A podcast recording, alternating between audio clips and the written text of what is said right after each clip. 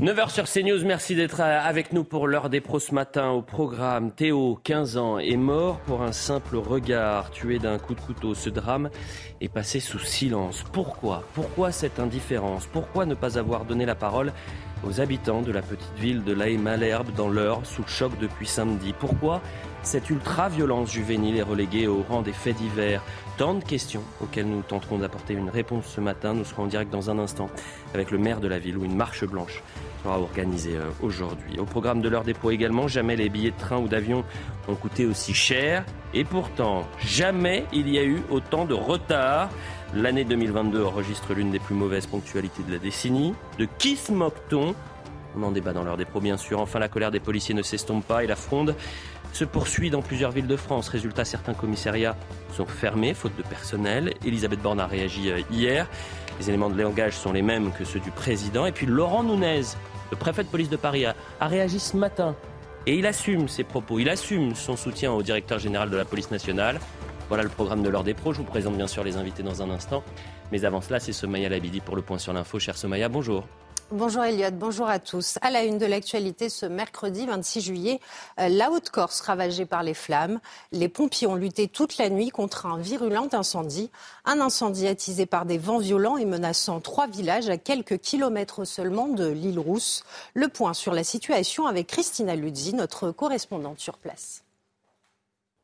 L'incendie a rapidement pris de l'importance en pente ascendante face à un vent euh, très très fort et constant avec des rafales atteignant 120 km heure. 200 pompiers sont toujours déployés sur place et ont lutté euh, toute la nuit contre cet incendie sans moyens aériens qui ne pouvaient pas voler. Euh, ils sont arrivés sur place il y a quelques minutes et sont à présent engagés. Un drone est également en train de survoler la zone afin d'estimer la surface parcourue par les flammes. On parle déjà de près de 200 hectares qui seraient partis en fumée en seulement quelques heures dans la nuit. Euh, ces flammes étaient proches de trois villages et plus particulièrement euh, de deux petits hameaux où des habitations ont été menacées. Euh, les pompiers ont mis en place un dispositif pour sécuriser les lieux. Des évacuations ont eu lieu au couvent de Corbar. Les moines franciscains et les familles qui y logeaient ont été accueillis dans l'école de la commune. Une centaine de personnes qui n'avaient pas pu rejoindre leur domicile suite à la fermeture des routes ont trouvé refuge au COSEC de l'île Rousse qui a été ouvert et mis à leur disposition. Les conditions météorologiques restent défavorables ce matin avec de fortes rafales de vent. L'incendie n'est pour l'heure pas encore maîtrisé.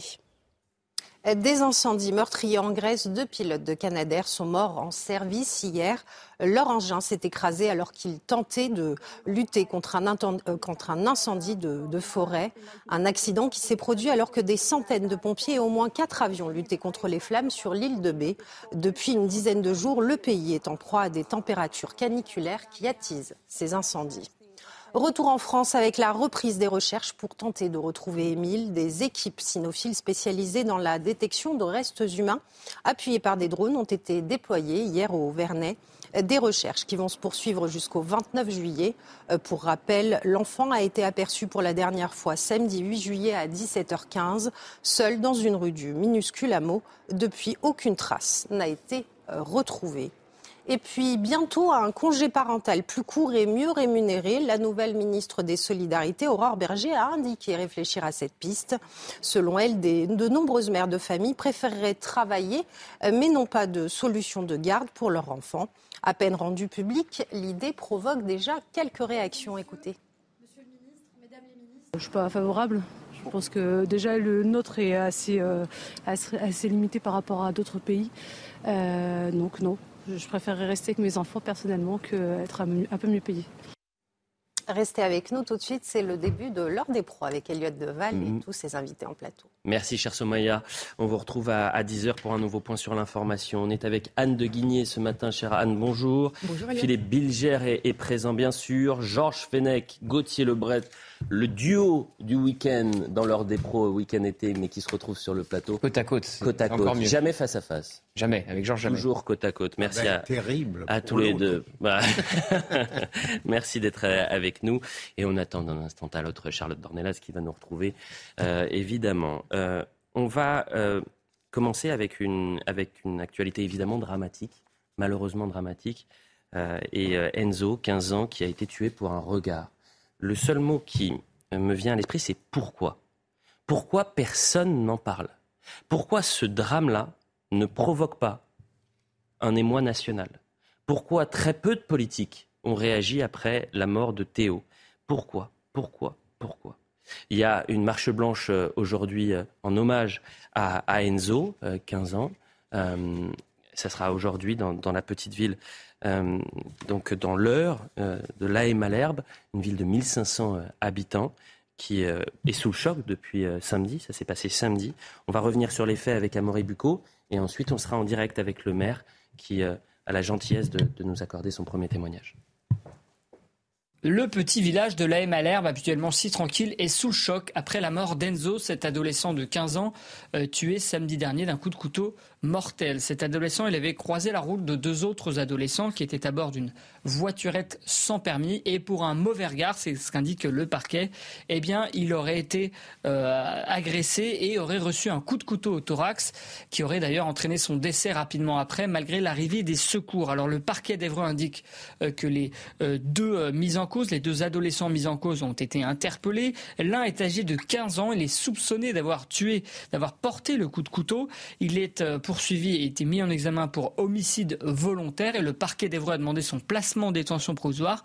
Quant au deuxième adolescent, euh, lui, il est poursuivi pour euh, violence délictuelle et non-assistance à personne en danger. Il est âgé de 16 ans et le parquet a demandé son contrôle judiciaire. Et puis du côté de la victime, eh une cagnotte a été ouverte en soutien à la famille d'Enzo, notamment pour payer euh, les frais de justice.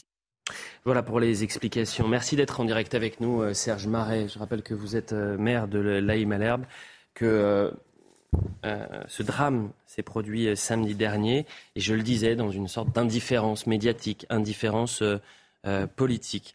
première question que j'aimerais vous poser, c'est est-ce que vous avez plus d'informations sur ce qui s'est passé samedi et, la mort dramatique d'Enzo, 15 ans, tué pour un regard? Oui. Euh, Enzo s'est fait agresser euh, en se baladant près du, stade. Après les plus d'informations, je, laisse les enquêteurs euh, faire leur travail. Je pas, après, je n'ai pas plus d'informations que ça pour l'instant, à l'heure qu'il est. Mais c'est vrai que c'était simplement un regard envers euh, Enzo et il y a eu une petite altercation et voilà, voilà ce qui s'est passé. Dans quel état d'esprit sont les, habitants de, votre ville? Je le disais, alors on, parle d'une petite commune hein, de 1500 euh, habitants. Bien, sûr, on est une petite commune de 1500 habitants. Tout le monde est resté choqué finalement, puisqu'on ne s'y attend pas euh, d'avoir un drame dans notre commune à ce niveau-là. Et c'est vrai que tous les habitants, je sais que beaucoup d'habitants vont participer à la marche cet après-midi pour rendre hommage à Enzo. On vous sent évidemment très ému, monsieur le maire. Euh, dans une ville de 1500 habitants, j'imagine qu'on connaît très souvent les familles euh, qui y vivent, euh, parfois les jeunes qui y vivent. Est-ce que vous connaissiez personnellement Enzo? Oh, Je ne connaissais pas personnellement Enzo. Je l'ai sans doute croisé dans des manifestations ou quand il se baladait puisque nos jeunes euh, vont souvent justement vers le stade euh, pour se, pour se rassembler, pour discuter, euh, passer des petites soirées ensemble et être là tranquillement. Finalement, c'est un, coin assez tranquille. Monsieur le maire, souvent, lorsque ces drames se produisent, on, on, parle de, faits divers. certains, ont, certains ont le courage de parler de faits société parce que malheureusement, ils se multiplient. Malheureusement, cette, euh, cette violence, cette ultra-violence juvénile trop récurrente dans notre société. Euh, est-ce que vous avez l'impression d'être soutenu aujourd'hui et qu'on pourrait apporter quelques réponses à, ce drame? Si, si, j'ai beaucoup de, politiques qui m'ont appelé justement pour euh, nous soutenir, parce qu'on a besoin d'être soutenu, puisque moi, en plus, c'est mon premier mandat. Et dans son premier mandat, on ne s'attend pas à avoir un drame pareil. Mais sinon, c'est vrai que je suis soutenu par, les, par beaucoup de politiques qui m'appellent et s'il y a besoin de quoi que ce soit, ils sont toujours présents. Euh, je le disais, il y aura une marche blanche, si je ne m'abuse, à 17h30 aujourd'hui dans votre, dans votre ville. Euh, quel message vous souhaiteriez euh, apporter et délivrer ce matin?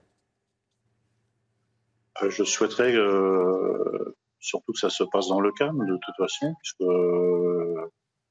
c'est ce que a demandé la mère. Je l'ai rencontré encore hier soir et c'est ce qu'elle a demandé à tout le monde, que ça soit dans le calme et pour rendre hommage à Enzo et qui a besoin, quoi. Finalement, les parents ont besoin d'avoir cette marche pour comment je veux dire, pour recueillir les sentiments de tout le monde un peu, mais vraiment que ça se passe dans le calme. Voilà. Eh bien, écoutez, votre message a été entendu et je vous remercie euh, d'avoir pu témoigner ce matin dans, dans l'heure des pros.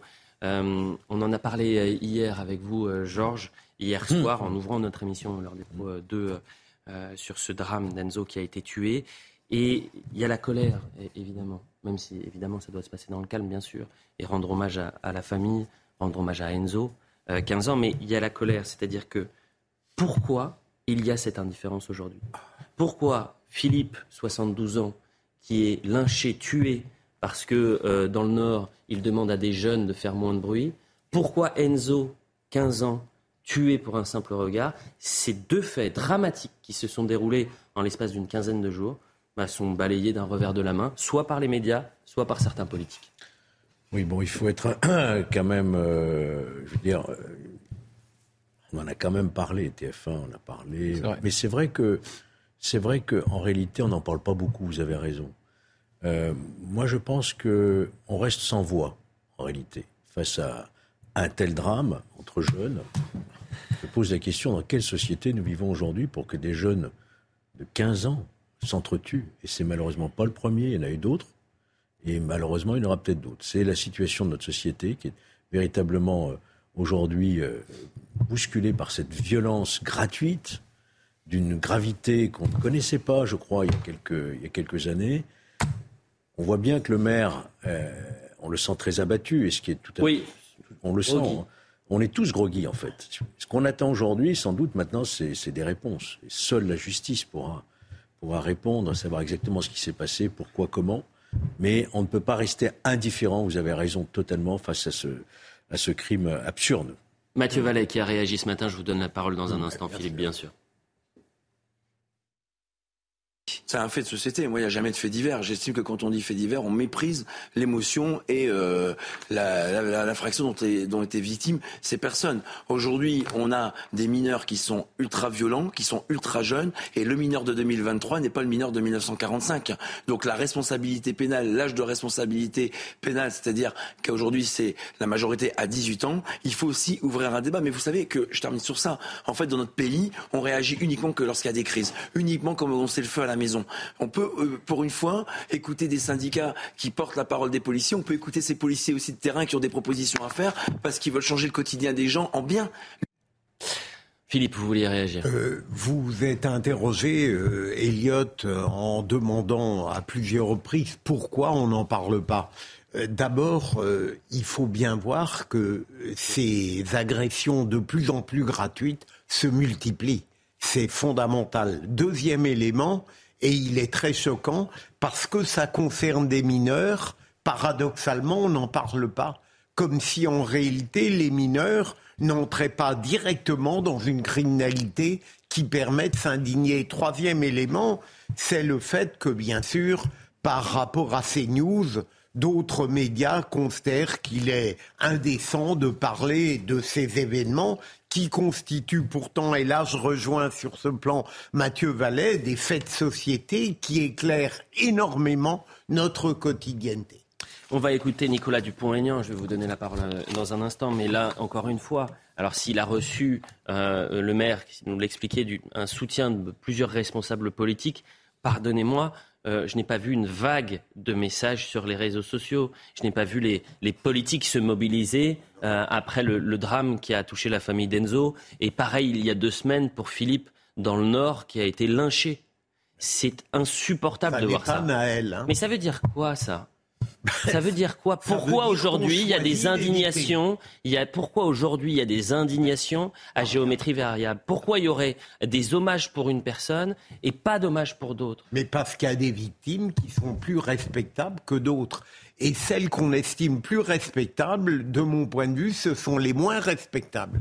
Bon, ça c'est votre point de vue. Mais moi je pense qu'il faut rendre hommage à tout le monde quand il y a des drames. Euh, on écoute, bah si.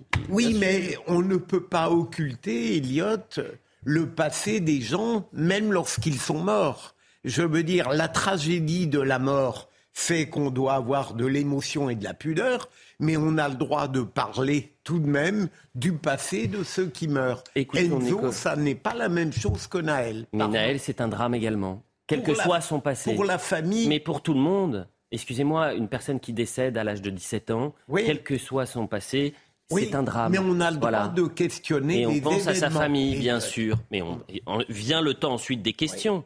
Mais on a le droit de rendre hommage à toutes les victimes. Ce qui m'insupporte ce matin, c'est qu'aujourd'hui, on est les seuls à parler d'Enzo.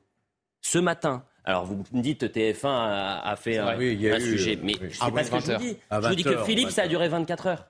Ah Philippe, 72 ans, ça a duré 24 heures, on est passé à autre chose. Mais il y en a trop. Donc excusez-moi, mais parce que dit, et, une succession, et Anne, euh. vous êtes d'accord, mais vous allez être d'accord, j'en suis certain. Dans les, dans les rédactions, c'est toujours la même chose. C'est-à-dire que vous dites, bon, bah, il y a un fait dramatique. Voilà, ce matin, il faut qu'on traite et qu'on parle d'Enzo, qui a été tué pour un regard.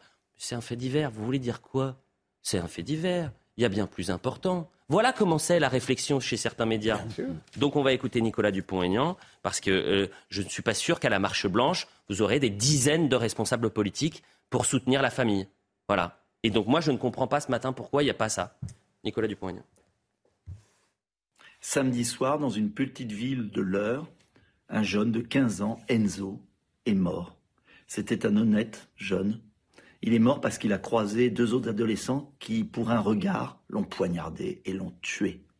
Et là, on n'a pas entendu des personnalités. Où sont passées les grandes personnalités?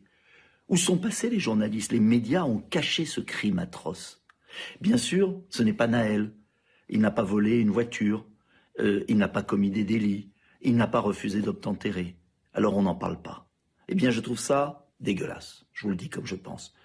Euh, parce que ce jeune ne va pas vivre, sa famille est brisée à cause de la lâcheté des autorités, du désordre qui s'est installé dans notre pays, alors qu'on pourrait rétablir l'ordre dans la justice en respectant les lois de la République. Retrouver mon projet.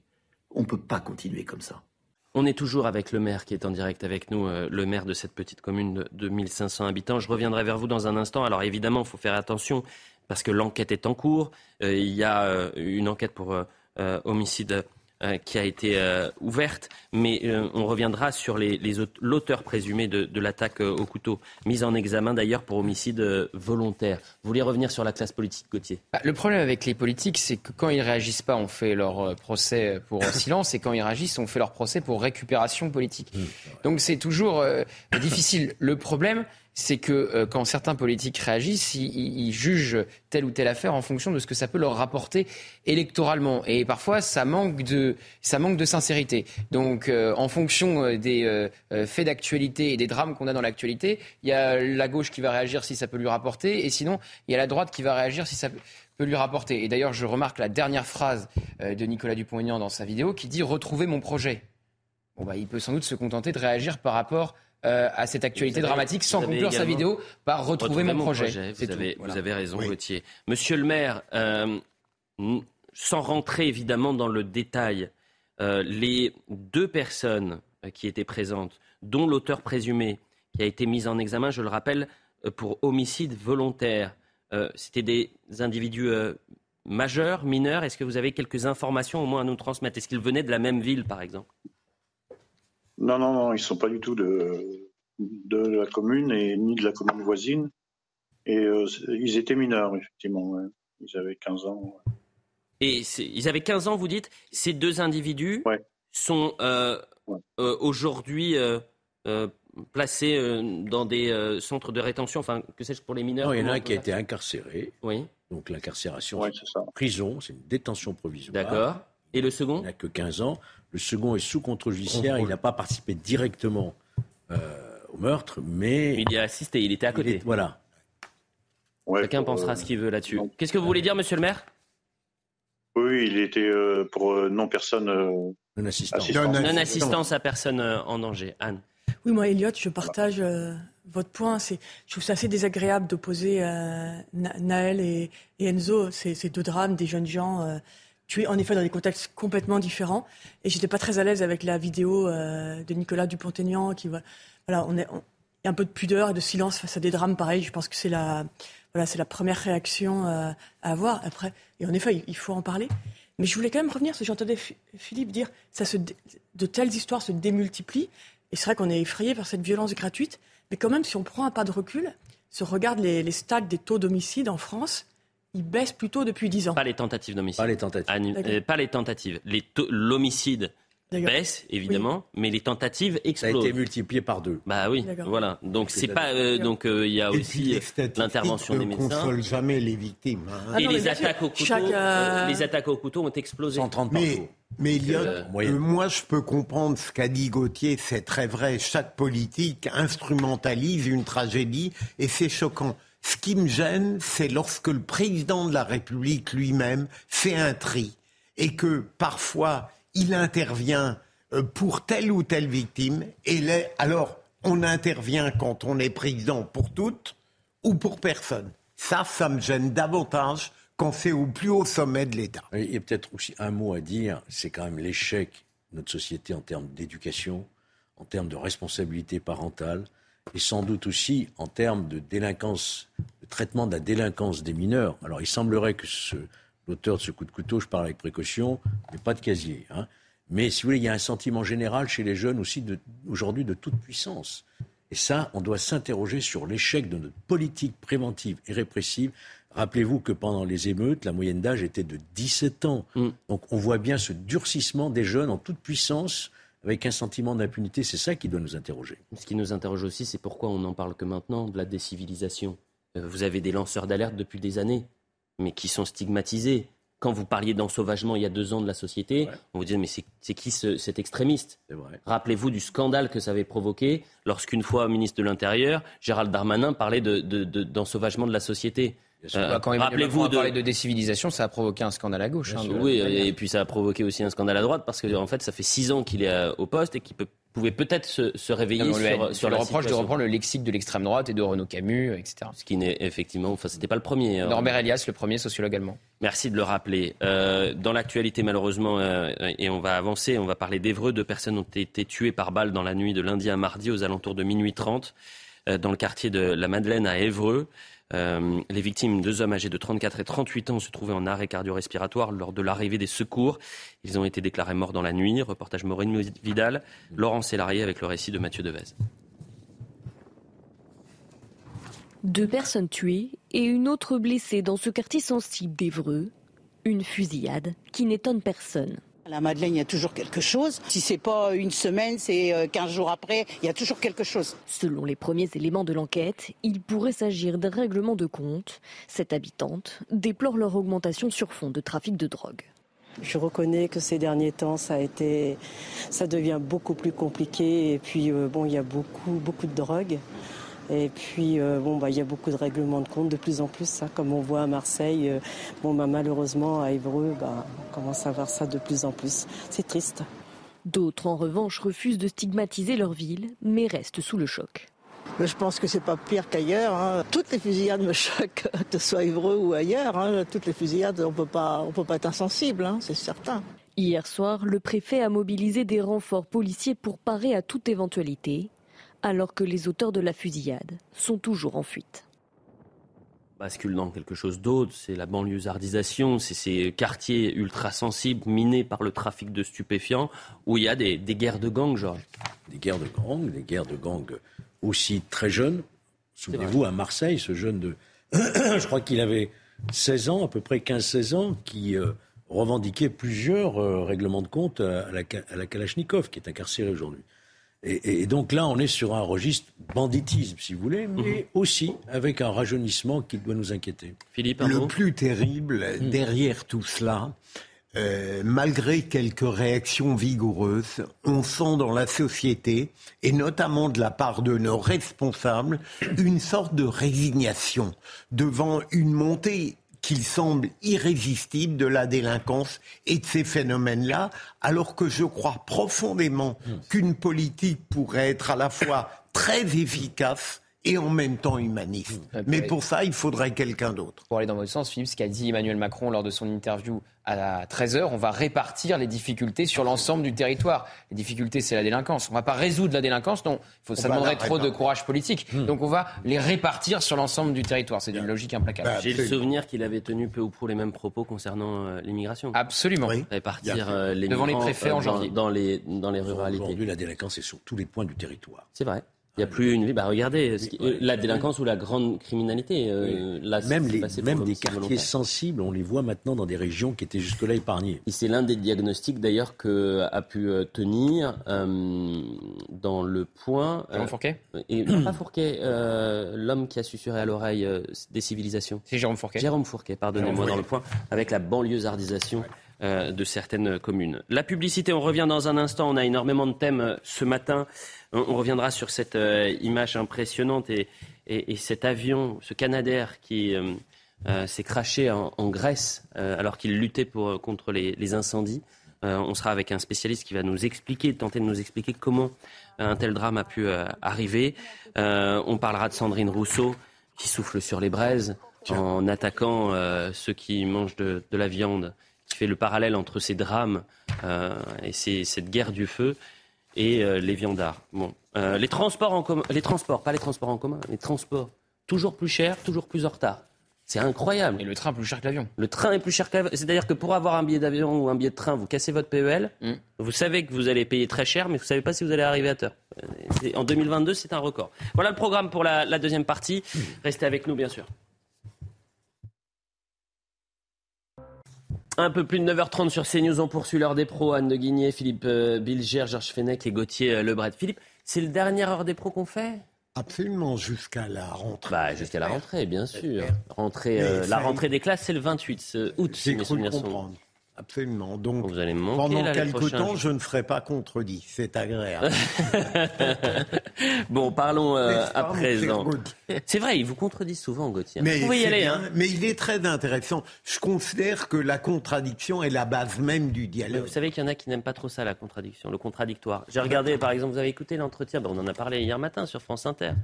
Monsieur Deloire, euh, ah qui, oui, qui a une grande tribune sur France Inter, personne ne le reprend quand ah il ben, attaque le groupe. Mais il faut reconnaître qu'en général, les médias mhm. et les journalistes euh, contredisent peu.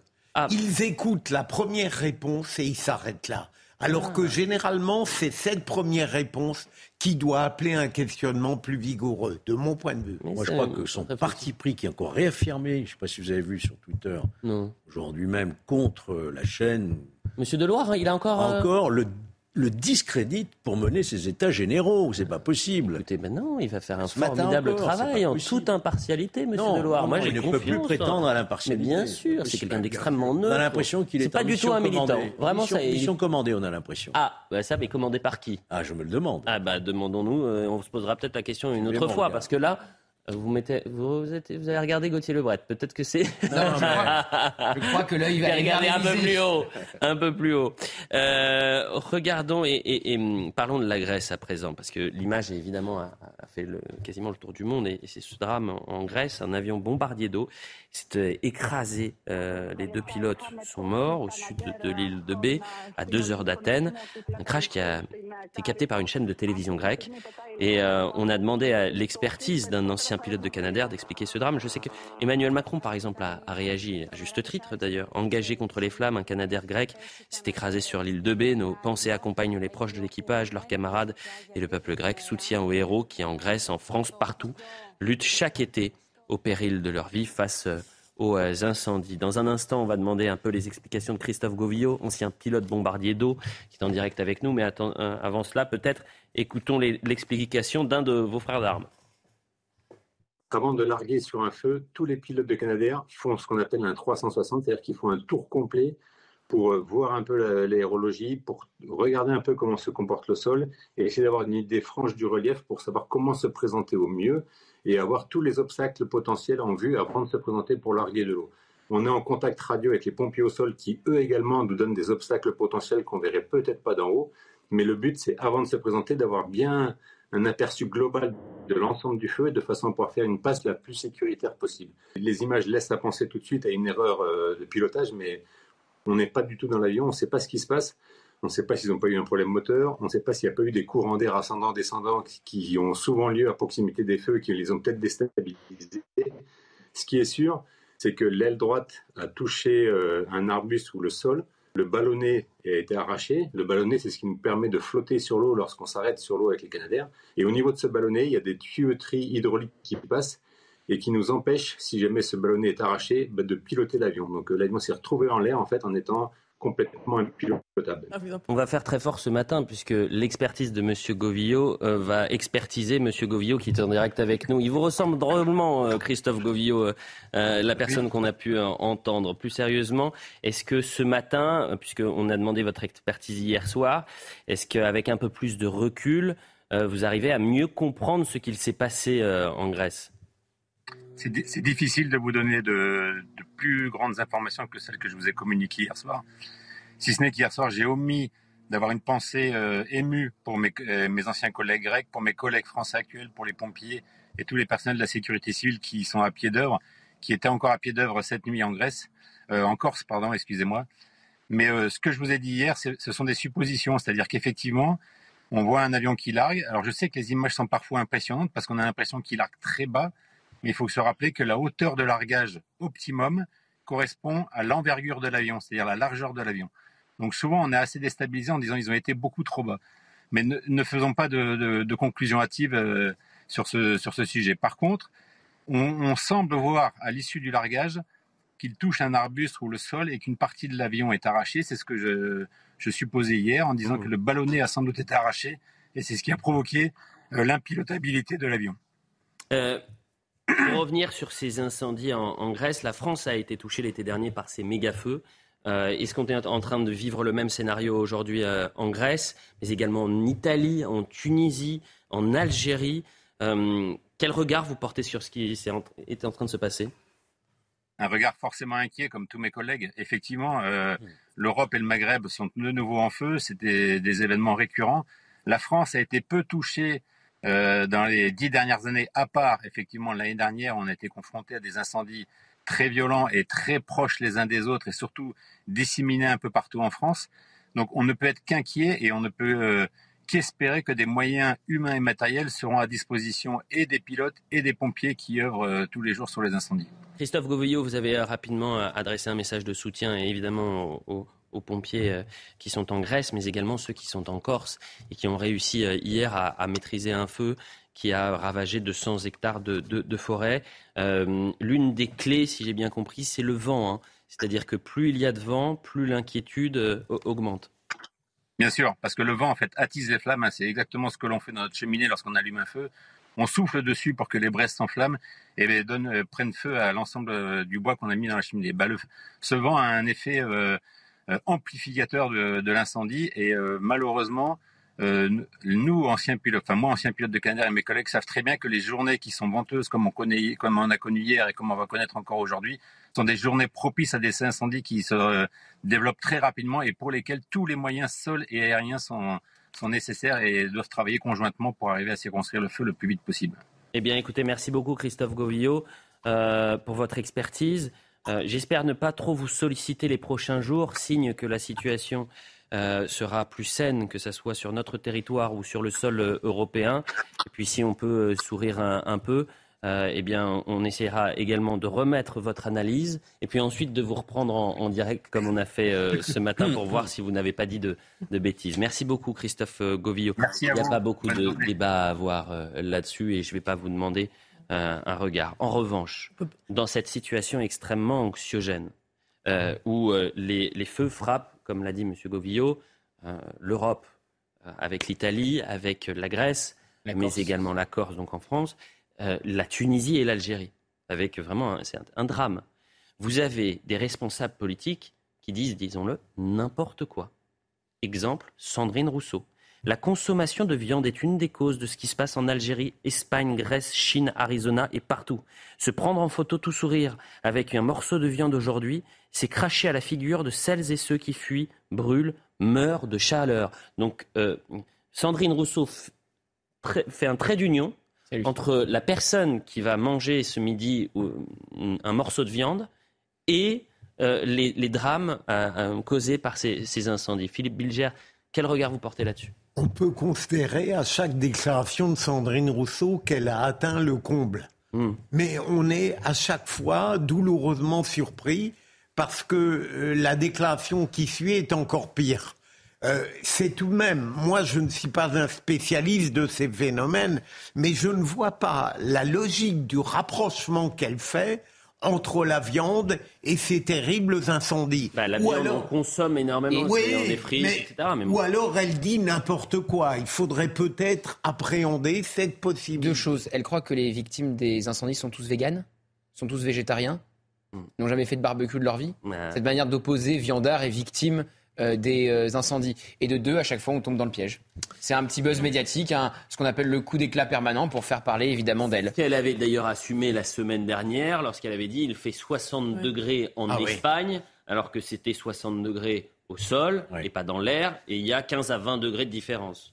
Non, tous ces incendies nous montrent bien que le réchauffement climatique est un sujet extrêmement sérieux et on connaît, enfin, on connaît le sujet. C'est une question de c'est la question de la transition énergétique. Et donc quelqu'un qui a osé dire le nucléaire, c'est un délire prométhéen, comment elle peut faire des leçons? Évidemment que la viande fait partie des causes, euh, voilà, des émissions de, CO2. Donc c'est un sujet, mais c'est un sujet minime par rapport à la transition énergétique. Et le nucléaire, c'est une des réponses. Donc quelqu'un qui n'a pas passé sa vie à taper sur le nucléaire, aller à ce moment-là dramatique venir euh, lancer de telles polémiques, c'est vraiment irresponsable. Et il faut, et en plus, c'est ça va être de plus en plus compliqué, ces questions de transition énergétique, climatique. Ce qu'il faut, c'est embarquer tout le monde et, vraiment, mm. voilà, démultiplier les polémiques comme ça, antagoniser, tout, antagoniser les uns et les autres, c'est complètement absurde, contre-productif. Euh, non, c'est vraiment lamentable. On, écoutera euh, Olivier Véran dans un instant sur la prévention des incendies, mais beaucoup de réactions sur les réseaux sociaux. Je crois qu'Eliott Deval est amoureux de Sandrine Rousseau. Il en parle matin et soir. C'est le piège. Peut-être, que sais-je. Le syndrome de Stockholm. Oui. Moi, j'espère que vous m'en voudrez pas, mais j'ai décidé ce matin ah non. d'observer un moratoire personnel. Hein, ah oui, j'ai eu peur. Sur, sur les tweets de Madame euh, euh, Rousseau. Donc vous ne les commenterez Pour ne pas être désagréable. Vous ne les commenterez plus. Je ne les commenterai plus. Je pense qu'ils ne sont pas dignes d'intérêt. Bah, alors ça dépend parce que par exemple, ce qu'elle a pu dire sur le remaniement, ou alors, euh, oui, c'était sur le remaniement, avec la cacophonie autour du remaniement, signe que c'est une Macronie qui est en train de s'essouffler. Bah, il y a quand même un. Elle dit des choses. Mais elle est loin. Euh, mais non, mais elle le fait exprès. C'est la provocation permanente. Parfois, dans le début de certains propos, dommage. il y a des choses stimulantes. Mais ensuite, ça, ça dérape. Ben, c'est la provocation permanente et on a du mal à. Oui, mais on parle d'elle tout le temps. Parfois, elle fait réfléchir. Oui, mais on joue le jeu. Bien sûr. C'est une rare personne. qui existe aussi à droite. Hein, le jeu. Philippe, vous voulez hein, qu'on l'invite euh, dans, dans leur dépôt Ah ben moi, j'aimerais beaucoup. Qu'on puisse échanger avec elle. J'aimerais beaucoup la questionner. On pourrait finir déconstruit après à la fin de Ah mais hein. peut-être que c'est déjà le cas. On écoute Olivier Véran. La prévention des feux de forêt fait aussi, a fait l'objet d'un gros travail cette année, de manière à augmenter nos capacités d'intervention, de prévention et d'action en cas d'incendie. Cette année, nous disposons par exemple de neuf appareils aériens supplémentaires qui viennent donc renforcer notre force d'intervention, 51 colonnes de feu supplémentaires, c'est-à-dire environ 500 sapeurs-pompiers supplémentaires. Et là aussi, évidemment, je me joins à l'ensemble des membres du gouvernement, mais aussi, je pense pouvoir le dire sans risque de me tromper, à l'ensemble des Français, pour soutenir nos pompiers qui sont très fortement mobilisés chaque été pour nous protéger. Autre sujet ce matin, on a énormément de choses à, traiter. On reviendra, je le dis aux téléspectateurs, sur la fronde des policiers à, 10h avec euh, euh, Martin Garagnon, vice-président Renaissance, et Michael Taverne, qui est député du Rassemblement national et qui est un, ancien policier. Mais avant cela, les transports. Ça, c'est un vrai sujet. Coup de gueule de l'heure des pros ce matin. Vous avez cassé, je le disais, votre tirelire pour euh, prendre vos billets de train ou d'avion pour partir en vacances, mais vous n'êtes pas sûr d'arriver à l'heure toujours la même chose. L'année 2022 est une année record. Dans la décennie, on n'avait jamais vu autant euh, de retard et on voit cela avec Sarah Varny. Après les années Covid, le trafic ferroviaire et aérien est revenu à la normale avec ses mauvaises habitudes que les Français connaissent bien. Selon un rapport réalisé par l'autorité de la qualité de service dans les transports, l'année 2022 marque un retour au retard. Dans le secteur ferroviaire, les intercités affichent la plus mauvaise ponctualité, avec 16,7% des trains en retard en 2022 contre 14,1% en 2021. En seconde position viennent les lignes internationales, avec 16,2% des trajets effectués en retard contre 10,3% l'année précédente. Du côté des TGV, 14,2% des trains étaient en retard en 2022 contre 11,3% en 2021. En cause, la vétusté de certains matériels et infrastructures qui nécessitent un renouvellement important. Mais ces travaux risqueraient de perturber le trafic. Des retards également du côté des lignes aériennes, dont les vols long courriers sont les plus impactés, avec 28,4% en 2022 contre 24,2% l'année précédente. Les vols moyens courriers marquent une augmentation plus importante. 28,1% des vols n'étaient pas à l'heure, contre 15,4% en 2021. Même constat pour les vols intérieurs, avec 19,4% des trajets retardés en 2022, contre 10,9% en 2021. La hausse importante de la fréquentation aurait entraîné une saturation de certains terminaux, causant des retards à la chaîne. Franchement, Philippe, toujours en retard. souvent, trop souvent, toujours c'est un peu excessif. Quand on pouvait, je prenais le train pour éviter l'avion qui était toujours en retard. Maintenant, le train est lui-même en retard. Je ne sais pas ce que je vais devoir faire, peut-être de manière pédestre. Mais on parle de dérèglement climatique, de réchauffement climatique. Euh, la première, l'une des premières solutions, ça serait de baisser les billets de train, le prix des billets de train pour pas que le train soit plus cher que l'avion et faire en sorte que effectivement euh, le service soit de meilleure qualité. Ça aurait un vrai impact. Absolument. Là, vous n'avez pas de moratoire sur le retard. Vous pouvez peut-être réagir. Je... Réagir sur le retard euh, Écoutez, moi, je ne l'ai pas vraiment subi, franchement. Je ah bon assez ah bah, souvent. non, non, bah, Vous êtes Peut-être que vous prenez le char à voile. Et là, c'est plus long. Je vais voyager avec vous. C'est plus long, mais euh, il y en a plus euh, à disposition. Non, moins de non, retard. franchement, euh, bah, j'écoute votre reportage, je constate effectivement ces retards. Mais pour moi, euh, le TGV, ça reste un miracle, hein, ça reste une, une réussite formidable.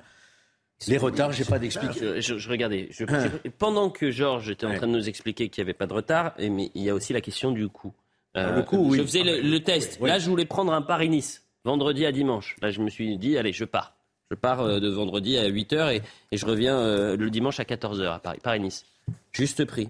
463 euros. Non, c'est Mais là, Elliot, Franchement. Alors le test n'est pas Vous bon parce que vous avez encore dans une la émission un vendredi matin. Oui, oui, mais bien sûr, mais je pars pas, je reste, ne vous inquiétez pas. Vous êtes complètement dans la politique de rémunération de la SNCF. Et ce qui rend, Faut bien vous remplacer. ce qui rend- en- ce qui rend fou les gens, c'est que quand vous êtes dans votre âme, si vous demandez à tous vos voisins le prix de leur billet, vous avez des billets en effet de 20 euros à 230. C'est selon le moment lequel vous le prenez. Et donc, et la SNCF, elle a un énorme besoin de planifier. Donc, elle, elle demande aux gens de le prendre. Elle les veut inciter à prendre les billets le plus en avance possible. Et voilà. Et c'est sûr que prendre trois jours avant un week-end d'été, là, vous êtes dans des tarifs astronomiques. Par contre, voilà, si je pense trois mois avant, vous aviez prévu ce week-end, vous vouliez être à Nice, C'est parce qu'il vous n'avez veille. pas eu ces Oui, mais il ne pouvait Donc, pas. Mais ça pose vraiment, voilà, ça pose beaucoup de questions, des Puis, frustrations. il il y a les transports en commun franciliens également, la question qu'il faudrait qu'on se pose. Parce que euh, je crois que le pass Navigo, à partir de, de, de cet été, va augmenter, euh, va quasiment atteindre 90 ou 95 euros. Il a- Et c'est, il a déjà augmenté l'été dernier, mais il n'a pas encore euh, augmenté de 95 euros. Enfin, de, il a atteint entre 90 et 95 euros. Mais vous vous rendez compte, le, vous souriez, En ça fait, ça, vous vous Elliot, ça rejoint ce que beaucoup de Français pensent, il me semble. Ils disent on serait prêt à payer Ah. des impôts, mais on ne comprend pas pourquoi les services publics se délitent et se détruisent.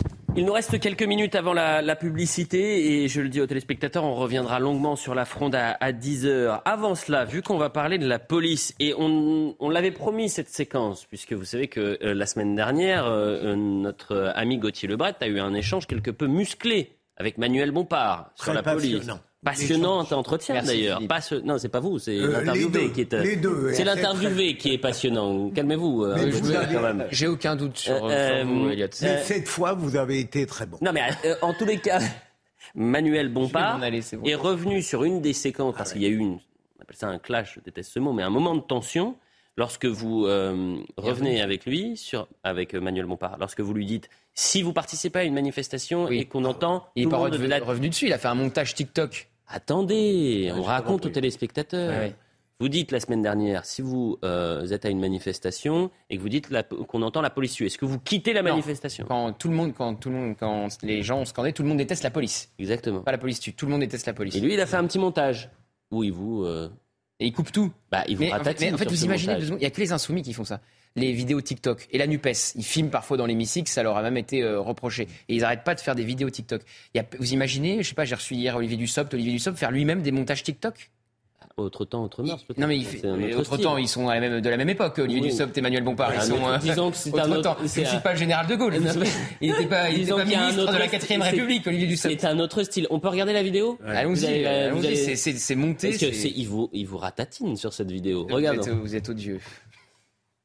Si vous êtes dans une manifestation et que la foule se met à scander tout le monde déteste la police, vous partez ou vous restez? Franchement, vous trouvez que c'est une question très importante? C'est une question oui, intéressante. Ouais, alors je pense que vous poserez la question, par exemple, de savoir à Monsieur Darmanin si quand il est dans une manifestation à l'appel d'alliance devant l'Assemblée nationale et qu'il y a des policiers sur la scène qui crient qu'il faut faire céder la digue de la Constitution, peut-être que vous lui poserez la question. c'est Emmanuel Bompard qui est face à moi, c'est pas Gérald Darmanin. Oui, mais parce que j'observe bien vos questions à géométrie variable. Donc, j'ai pas eu Darmanin en face de moi. Moi, que les choses soient très claires, euh, euh, monsieur, je ne scande pas ce slogan pour une raison très simple, c'est qu'il est factuellement faux. Parce que vous l'avez dit vous-même, c'est pas vrai de dire vrai. que l'ensemble des, des, Français détestent euh, la police. Mais jusqu'à preuve du contraire, dire quelque chose de faux n'est pas encore un crime. Sinon, peut-être qu'un certain nombre d'entre vous seraient déjà en prison. Quoi? Je l'ai foutu dehors Allez, Mais il vous a foutu dehors. Alors, on a... Le niveau, quoi. Non mais, non, mais le niveau. Disons que la musique, c'est peut-être pas ce que vous aimez, euh, le, rap. Non, mais tout, tout le fait de faire des vidéos sur TikTok, de, couper les interviews, de monter. Il y a que il y a que la Nupes qui fait ça. Mais non, mais on, ah bah, on propose à Manuel, on va voir sans trucage. Parce que là, évidemment, on dirait. Bah, on dirait qu'il l'a foutu dehors. Voilà. Bah, regardez sans trucage, parce que c'était un peu plus compliqué pour Manuel Bompard. Ah, merci. Mais jusqu'à preuve du contraire, dire quelque chose de faux n'est pas encore un crime. Sinon, peut-être qu'un certain nombre d'entre vous seraient déjà en prison.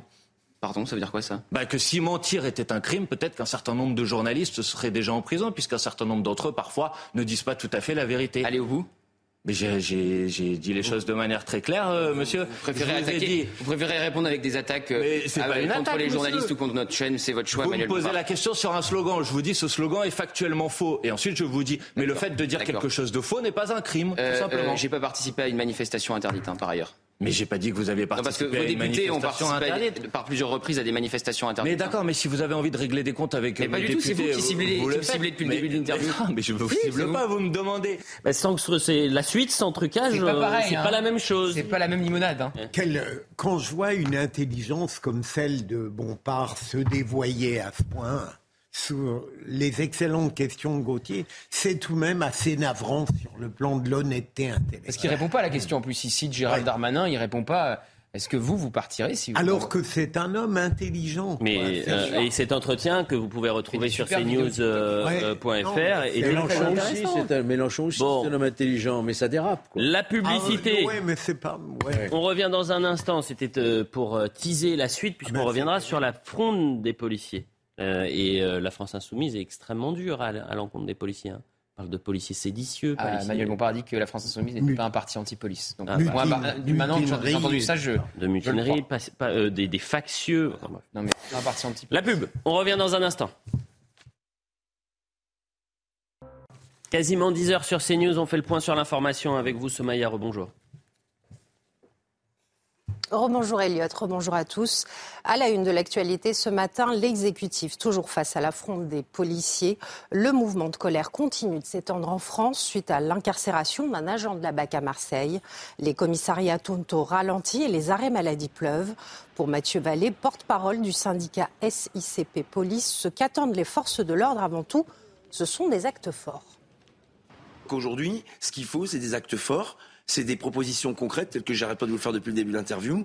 Et il faut que ces policiers, aujourd'hui, aient un véritable sens donné à leur métier. Moi, ce que j'aimerais bien, c'est que certains juges soient du côté toujours des policiers et qu'ils arrêtent d'être complaisants, parfois avec les voyous dont la réponse pénale n'est pas à la hauteur. Ce drame à présent, Enzo, 15 ans, a été poignardé à mort samedi dernier à La malherbe Son agresseur, âgé lui aussi de 15 ans, lui a porté un coup de couteau au thorax à la suite d'une bagarre. Le maire de la commune revient sur les circonstances de ce drame. Enzo s'est fait agresser euh, en se baladant près du, stade. C'est vrai que c'était simplement euh, un regard envers euh, Enzo et il y a eu une petite altercation et voilà. On est une petite commune de 1500 habitants tout le monde est resté choqué finalement, puisqu'on ne s'y attend pas euh, d'avoir un drame dans notre commune Une marche blanche se tiendra aujourd'hui à 16h pour rendre hommage justement à l'adolescent. Dans le reste de l'actualité, le chef de l'État réaffirme l'autorité de la République en Nouvelle-Calédonie. La Nouvelle-Calédonie est française parce qu'elle a choisi de rester française, a-t-il déclaré lors d'un discours.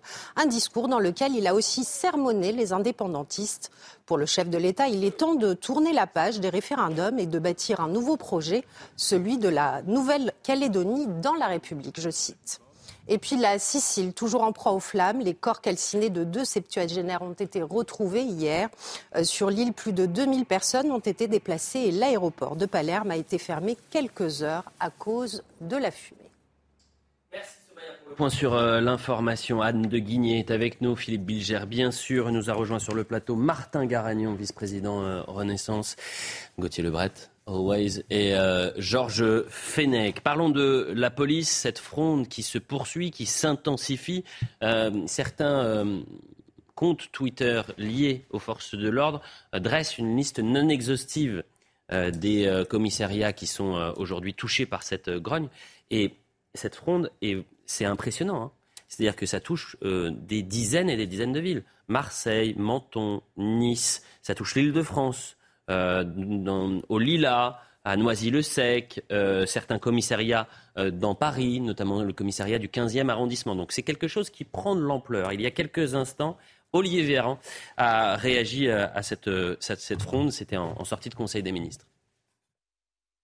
Le président de la République a eu des mots forts à destination euh, des forces de sécurité intérieure ainsi que la Première ministre. Donc, euh, pour répondre à votre question, nous, sommes en lien permanent euh, avec les représentants des forces de sécurité pour les assurer de notre, de notre soutien, de notre mobilisation. Il y, a une indépendance, il y a une indépendance de la justice dans notre pays. Il ne revient pas à un ministre de la République de commenter des décisions de justice. Fort heureusement, dans cette situation, comme dans l'ensemble des situations d'ailleurs, vous le savez, c'est la règle.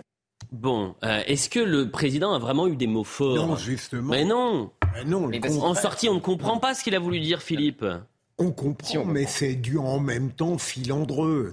Mais on peut faire du en même temps là-dessus? On peut dire on soutient la police ah bah, et personne n'est au-dessus des lois il ne pouvait pas faire. il ne pouvait pas faire autrement mais il l'a pas bien fait, de mon point de vue. Non, mais son, sa vraie erreur, c'est d'avoir parlé euh, d'actes inexcusables à Marseille. Avant, Là, il peut pas faire autrement. Il peut pas euh, trancher le débat entre la justice et la police. Sinon, il se met à dos l'entièreté d'une institution.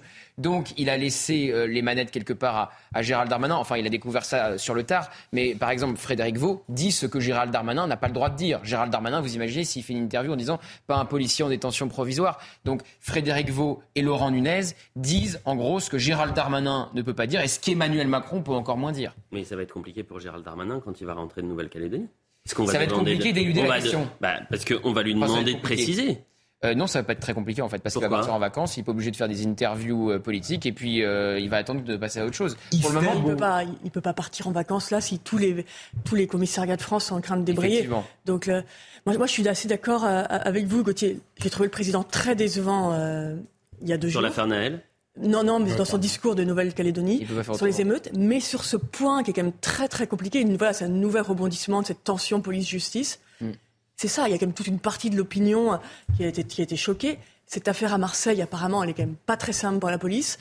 Donc il essaye de tenir, euh, voilà, de tenir cette ligne, de dire évidemment aux policiers. Il est écartelé entre la justice et la police. Et, évidemment que les policiers sont à bout, qu'ils ont énormément travaillé, que c'est très difficile.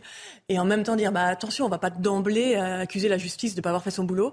Moi, je trouve qu'il a été relativement bon sur ce point-là. C'était impossible de sortir de la polémique. Ce qu'on a appris là récemment, donc non seulement évidemment Gérald Darmanin a validé, Philippe, l'entretien de Frédéric Vaux au Parisien. Le Parisien a révélé que, puisque c'est eux qui ont fait l'entretien, qu'ils ont envoyé l'interview au ministère de l'Intérieur et que le ministère de l'Intérieur a validé cet entretien. On a ensuite appris qu'Emmanuel Macron euh, n'était pas au courant euh, des propos de Frédéric Vaux sur, euh, sur donc, la détention provisoire. Mais pire, Emmanuel Macron aurait vu cette interview quand elle a été publiée, donc en escale au Japon avant de se rendre en, Nouvelle-Calédonie. Sauf que ça veut dire qu'il était dans l'avion depuis Paris avec, Gérald, Darmanin. Donc ça veut dire que le ministre de l'Intérieur ne l'a pas informé dans la première étape de leur voyage euh, de euh, la publication qui allait suivre et qui allait euh, déclencher une, une polémique historique entre la justice et, Et la police, ça veut dire quelque chose de la relation Ah en ce moment entre Gérald Darmanin, qui a vraiment les traits tirés pendant ce voyage à Nouméa, et Emmanuel euh, Macron, parce qu'évidemment, Gérald Darmanin a été très vexé de ne pas être nommé Oui. à Matignon. Ça devait être sympa la- l'ambiance entre la euh, Tokyo et, et Nouméa. À la Euh, réflexion, Elliot, il faut que je fasse amende honorable. Probablement, Gauthier Lebret avait raison hier. Lorsque euh, Non, je n'imaginais pas que Gérald Darmanin puisse commettre la faute politique de valider un, prof, un propos qui lui-même n'est pas pertinent. Et pourtant, il est clair, d'ailleurs, la preuve que de mon erreur, c'est que Gérald Darmanin, dans une autre conjoncture, aurait dit quelque chose. Il se tait et son silence est très éloquent. Euh, Michael Taverne va nous rejoindre dans un instant, député du Rassemblement national du Nord, mais également ancien policier. Vous êtes avec nous, Martin Garagnon, euh, vice-président Renaissance. Vous, vous allez nous donner les, les coulisses, vous allez nous expliquer ce qui s'est passé, euh, ce, ce- peut-être ce couac, disons-le, euh, en termes de communication, puisque euh, ce qu'a dit le DGPN, ce qu'a dit le préfet de police de, Paris, ne correspond pas, euh, ou en rien du moins, à la ligne de Éric Dupont-Moretti et d'Emmanuel Macron. On est d'accord. Ligne- Dupond-Moretti s'est forcé, puisqu'il est le chef, euh, quelque part. euh, c'est des forcé. Bah non, c'est perturbant, pardonnez-moi. Non, mais Si vous avez la police et la justice qui ne sont pas sur la on même, va avoir ligne. Dupond-Moretti qui donne le point au directeur euh, de, général de la police nationale. Enfin, c'est pas possible. Et ce qu'il dit, n'est pas possible. est ça veut dire qu'ils sont face à face, police et justice. Ah oui, bah oui, voilà. Ah oui, bah. Laurent Nunez qui a réagi, s'il vous plaît. Laurent Nunez qui a réagi ce matin, c'était chez Radio Classique. Où on a évidemment toujours travaillé en parfaite entente avec l'autorité judiciaire, dans, une grande confiance et dans un grand respect. Et euh, c'est ce qui prévaut dans, ce qu'on appelle la chaîne de policière, finalement la chaîne pénale, où euh, les relations sont excellentes et chacun se respecte, encore une fois, dans la, dans la plus grande confiance. Et il est revenu également, Laurent Nunez, sur la colère des, des policiers. On l'écoute. Nous avons tenu à apporter un soutien à la police, encore une fois, qui parfois par une minorité de personnes, hein, j'insiste bien, une minorité de personnes, est, est souvent euh, critiquée. On parle de racisme systémique, on parle de violence policière, et les policiers ont besoin aussi de considération parce que sans eux, il n'y aurait pas de démocratie. C'était aussi pour essayer de tenter de calmer la situation au vu de, de la colère exprimée ces derniers jours. C'est sans doute, mais c'est sur- c'est surtout un message de soutien. Nous le réaffirmons chaque fois que nous en avons l'occasion. Merci d'être avec nous, Michael Taverne. Vous êtes un ancien policier. Vous êtes désormais euh, député du Rassemblement national, euh, euh, du Rassemblement national du Nord. Euh, quel regard vous portez sur ce qui se passe, cette séquence qui dure depuis maintenant dimanche soir et les propos du, du DGPN Bon, vous savez, j'étais policier pendant euh, 22 ans. Moi, je ne suis pas étonné de ce mouvement de contestation. Vous savez, ça fait très longtemps qu'il y a un malaise dans la police nationale. Et aujourd'hui, cette, euh, cette détention provisoire, je pense qu'est est la goutte d'eau, la goutte d'eau, pardon, qui a fait euh, déborder le vase. Très sincèrement, je ne pense pas qu'aujourd'hui, la place d'un policier, quelle que soit euh, l'enquête, hein, soit derrière les barreaux. Euh, vous savez, euh, euh, durant euh, ces, ces fonctions, euh, je rappelle que les policiers et les gendarmes défendent la République, défendent les Français, et malgré l'enquête hein, qu'il y a, euh, je pense que les policiers ne contestent pas l'enquête. Mais en tout cas, quand on voit la détention provisoire, je pense qu'il pourrait quand même y avoir euh, une, peine alternative, notamment la- l'assignation à résidence. Quand on voit des individus qui ont été condamnés à plusieurs reprises, qui sont dehors, quand on voit le meurtrier de la gendarme Aurélie Lemay, qui a été libéré avec un bracelet électronique, très sincèrement, je pense qu'aujourd'hui, la place d'un policier n'est pas euh, en détention provisoire, même s'il y a une enquête et on ne conteste pas l'enquête. J'entends. Mais Donc ça veut dire que vous voulez des un statut exceptionnel pour les forces de l'ordre Je pense qu'il va falloir effectivement euh, réfléchir à un statut euh, pour, pour les policiers dans leurs fonctions, qu'on soit bien d'accord. Est-ce que vous partagez cette position, Martin Garagnon? Je partage le constat qu'il y a effectivement une crise dans la police nationale, dans les forces de l'ordre de manière générale, qui est évidente, qui s'exprime en ce moment avec beaucoup de force, beaucoup de légitimité aussi, euh, sur euh, la question de, euh, puisque tout à l'heure c'était avant votre arrivée, M. Taverne, c'était un peu le sujet de l'opposition entre justice et police, entre Darmanin et Dupont-Moretti. Moi, je ne vois pas d'incompatibilité du tout. Le garde des Sceaux rappelle un principe intangible en République qui est l'in- l'indépendance de la justice et la, et la séparation des pouvoirs. Et M. Darmanin, premier flic de France, comme on appelle en général le ministre de l'Intérieur, est dans son rôle, c'est-à-dire de soutien évidemment aux forces de l'ordre. Il est très bien dans son rôle parce qu'il a le soutien de ses troupes et des forces je de l'ordre. précise qu'il n'a pas réagi pour l'instant. Non, non, mais- début de la semaine. de manière générale, il je soutient les forces de l'ordre, mais là, sur cette position, pour l'instant, il, est, il est muet. Ses actions au quotidien, eh ben, il, est muet, il est muet parce qu'il est en, en ce moment en Mais je déplacement. le répète à chaque fois, avec vous le avez raison. avec le chef de l'État, il n'est je- pas de coutume de réagir lorsqu'on Voilà. est en déplacement avec le Exactement, c'est une règle républicaine de ne pas euh, se prononcer. Bon, et je pense qu'ils sont en échange. Mais revenons sur le statut exceptionnel. Sur le statut, il est évident que euh, nul n'est au-dessus des lois. Ça a été rappelé très largement. Maintenant, il est aussi évident, et c'est pas parce qu'un représentant du RN va dire que euh, la Terre est ronde que je vais dire que la Terre est plate. Il est évident qu'il y a un statut particulier du policier dans l'exercice de ses fonctions euh, régaliennes, qui est une mission extrêmement difficile et qui, nécessite une appréhension un peu différente d'un citoyen lambda. Donc un policier, euh, effectivement, ça a été rappelé, euh, les policiers ne contestent pas Donc ça veut dire quoi? Présomption de légitime défense, par exemple, pour les policiers? Est-ce qu'un policier, avant, est-ce qu'un policier, avant qu'il ne soit jugé, doit être en détention provisoire Ça peut, ça peut vouloir dire beaucoup de choses. C'est une des options. Il faut rappeler, une fois de plus, l'indépendance de la justice, la libre appréciation du juge en fonction des, des- des situations. La police, à l'heure actuelle, ne conteste pas l'enquête qui est menée sur ce collègue. Elle ne le conteste nullement. Elle conteste la mise en détention.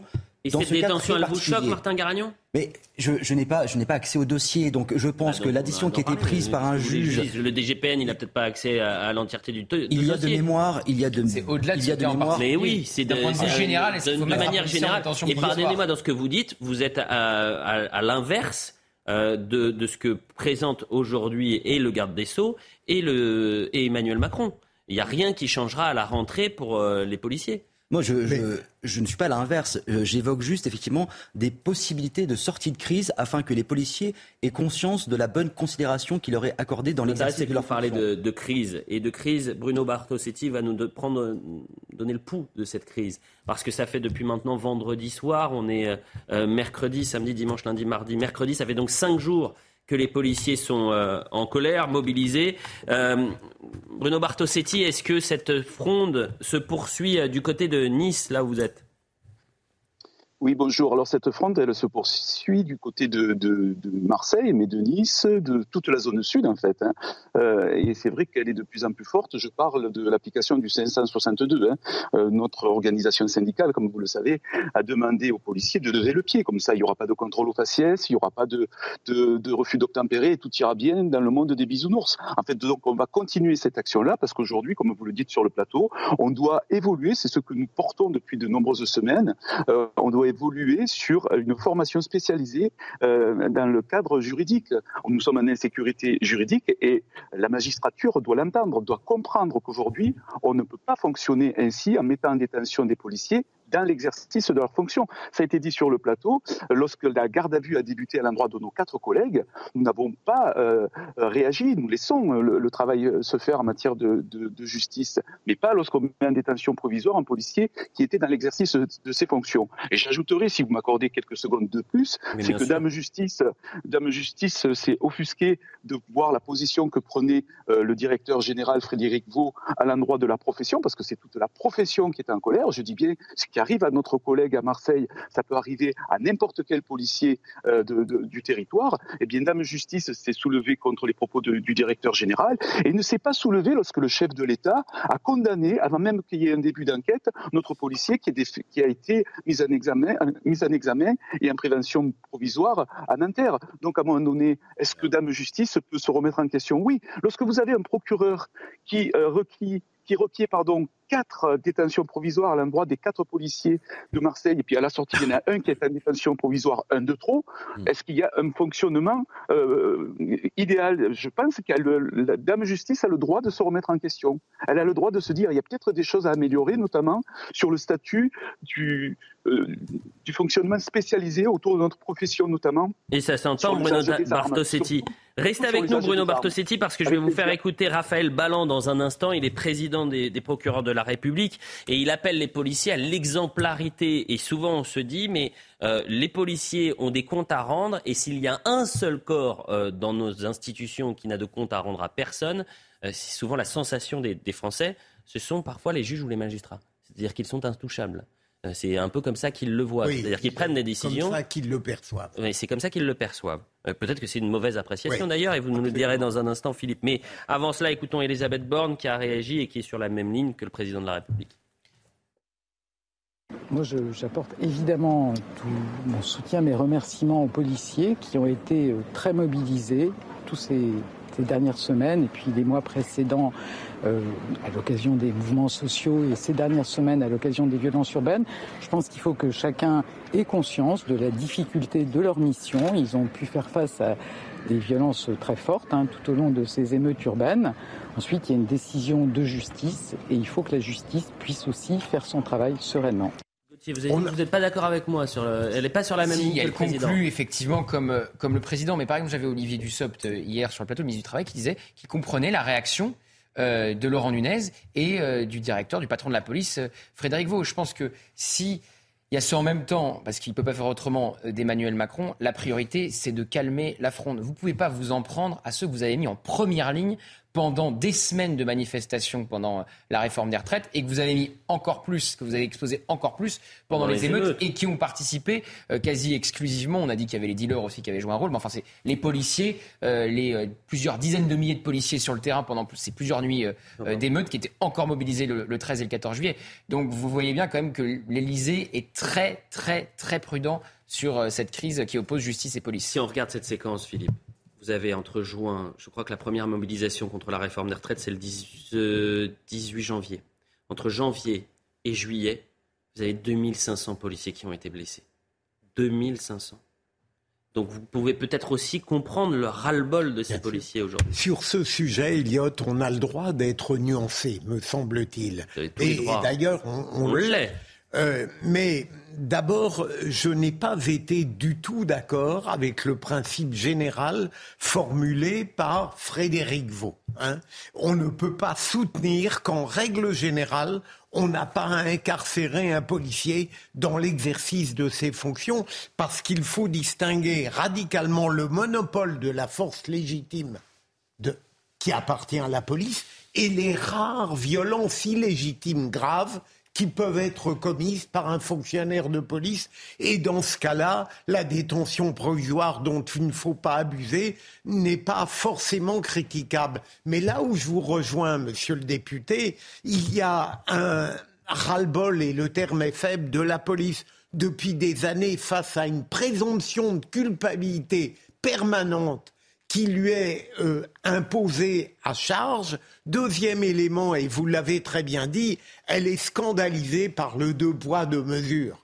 Il y a des décisions d'exonération qui sont totalement choquantes, alors qu'en revanche, on est impitoyable, en l'occurrence, avec un fonctionnaire de police. Mais, dernier élément, Elliot, pardon d'être trop long, eh bien, je ne crois pas qu'il sera nécessaire à la rentrée de changer quoi que ce soit. Simplement, il faudra veiller. Mais si vous ne changez rien, la prochaine fois, ça sera encore mais il n'y a rien à changer. Mais bien sûr qu'il y a peut-être à changer. Mais mais au moins à discuter, à échanger. on peut discuter. Ne changeons rien, mais échangeons au moins. Et qui doit échanger? C'est le député, c'est l'Assemblée nationale. C'est un débat qu'on doit avoir à l'Assemblée nationale. C'est anticonstitutionnel tout de suite. Hein.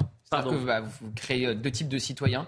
C'est-à-dire ceux qui peuvent aller en détention provisoire et ceux qui ne pourraient pas aller en détention provisoire que seraient les policiers. Bah, Alors là, retoqué par le Conseil constitutionnel. C'est pas ce que je dis, hein, moi, pour l'instant. Ce que je dis, c'est simplement qu'à travers cette grogne et cette fronde des policiers, à travers cette crise institutionnelle entre la police et la justice, les États généraux de la, justice n'ont rien changé. Mais sur rien changé. On est sur le débat de la détention provisoire et des propos de Frédéric. Je dis simplement que c'est un débat qu'il pourrait y avoir à l'Assemblée nationale. Les moyens, car c'est une, une question aujourd'hui, c'est une bombe à retardement et qu'aujourd'hui, c'est une sorte de choc post-traumatique qu'ont les policiers, parce que depuis des années, ils sont attaqués sur le terrain, ils sont attaqués par des médias, ils sont attaqués par des politiques, et vous avez parfois le chef de l'État qui parle de violence policière. Ah ben, bon, bah écoutez, au bout d'un moment... Et qui ne respecte pas la présomption d'innocence, mais c'est autre chose. Georges Oui, vous avez énuméré toutes les, euh, les responsabilités qui ont amené à cette situation de colère que tout le monde comprend de la police. Mais je dis attention, on est sur un mouvement de protestation contre une décision de justice, qui est la mise en détention de ce policier marseillais. Nous avons là, nous sommes là face à une pression de la police sur la justice et une décision de justice qui est sans précédent puisqu'elle a l'aval, finalement, des plus hautes autorités de la police nationale et sans aucun doute, manifestement, du ministre de l'Intérieur. Mais attendez, mm. une seconde. Euh, d'abord, il s'agit, de mon point de vue quand même, d'une grève qui ne dit pas son nom, Hein, puisque vous savez que la police n'a pas le droit de grève. Et d'une, et moi je le dis très clairement, c'est au détriment des citoyens et de la sécurité des citoyens. Donc j'en appelle vraiment euh, à la raison de notre police nationale qui est républicaine, que nous aimons et qui est largement soutenue par le pays. Et puis, que va-t-il se passer le 4 août? On voit bien que cette pression qui est faite sur la justice, c'est pour obtenir une décision de mise en liberté le 4 août. Mais imaginez une seconde que la Chambre d'instruction, au vu du dossier auquel pour l'instant nous n'avons pas accès, estime que la détention est encore nécessaire pour les investigations. Mais qu'est-ce qui se passe?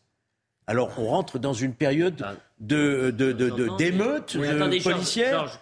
Je dis que là, on a perdu un peu le sens de la raison. L'affaire Naël, excusez-moi, le placement en détention provisoire de ce policier, euh, vous aviez l'avocat du policier qui dit ça fait des années, maître Liénard, qui dit ça fait des années que je traite ces dossiers. C'est la première fois que je vois une situation pareille où on place en détention provisoire. Lorsqu'il est resté en détention provisoire, lorsqu'il est resté, qu'est-ce qu'on se disait pourquoi, pourquoi il est resté en détention non, mais là, On a les motivations dans Pourquoi il est resté en détention provisoire Le JLD a estimé que c'était nécessaire aux investigations pour éviter des concertations, etc. C'est son estimation souveraine. Non, mais vous dites il y a une, chambre pression aujourd'hui sur la justice. Il n'y a, pas de pression. Il y a une pression. Et pour l'affaire Naël, il n'y avait pas de pression. Il y a une pression du pouvoir. Mais pour l'affaire Naël. Et, et, le président de la République n'a pas désavoué le directeur général de la police Je suis d'accord, mais pour l'affaire Naël, est-ce que oui ou non il y avait une pression lorsqu'il y a une demande de faire sortir cet individu et qu'il n'y ait pas de détention provisoire? Non, il n'y a pas eu de, pression. Mais quand je dis une pression, il y avait une pression. On sortait d'une semaine d'émeute. On était en pleine émeute. Oui, mais là, encore une fois, la justice, elle est indépendante. D'accord. Non, parce que le trouble à l'ordre public peut être retenu dans, ce genre de décision. le code pénal est quand même très clair sur la détention provisoire. C'est l'exception. De l'exception. Voilà. et il y a quelques sujets qui demandent, notamment s'il y a une grande émotion, des risques d'émeute. Dans le cas de Naël, c'était très différent. Il fallait mettre ce policier en détention provisoire compte tenu de l'émotion dans le pays. À Marseille, il n'y a pas du tout la même.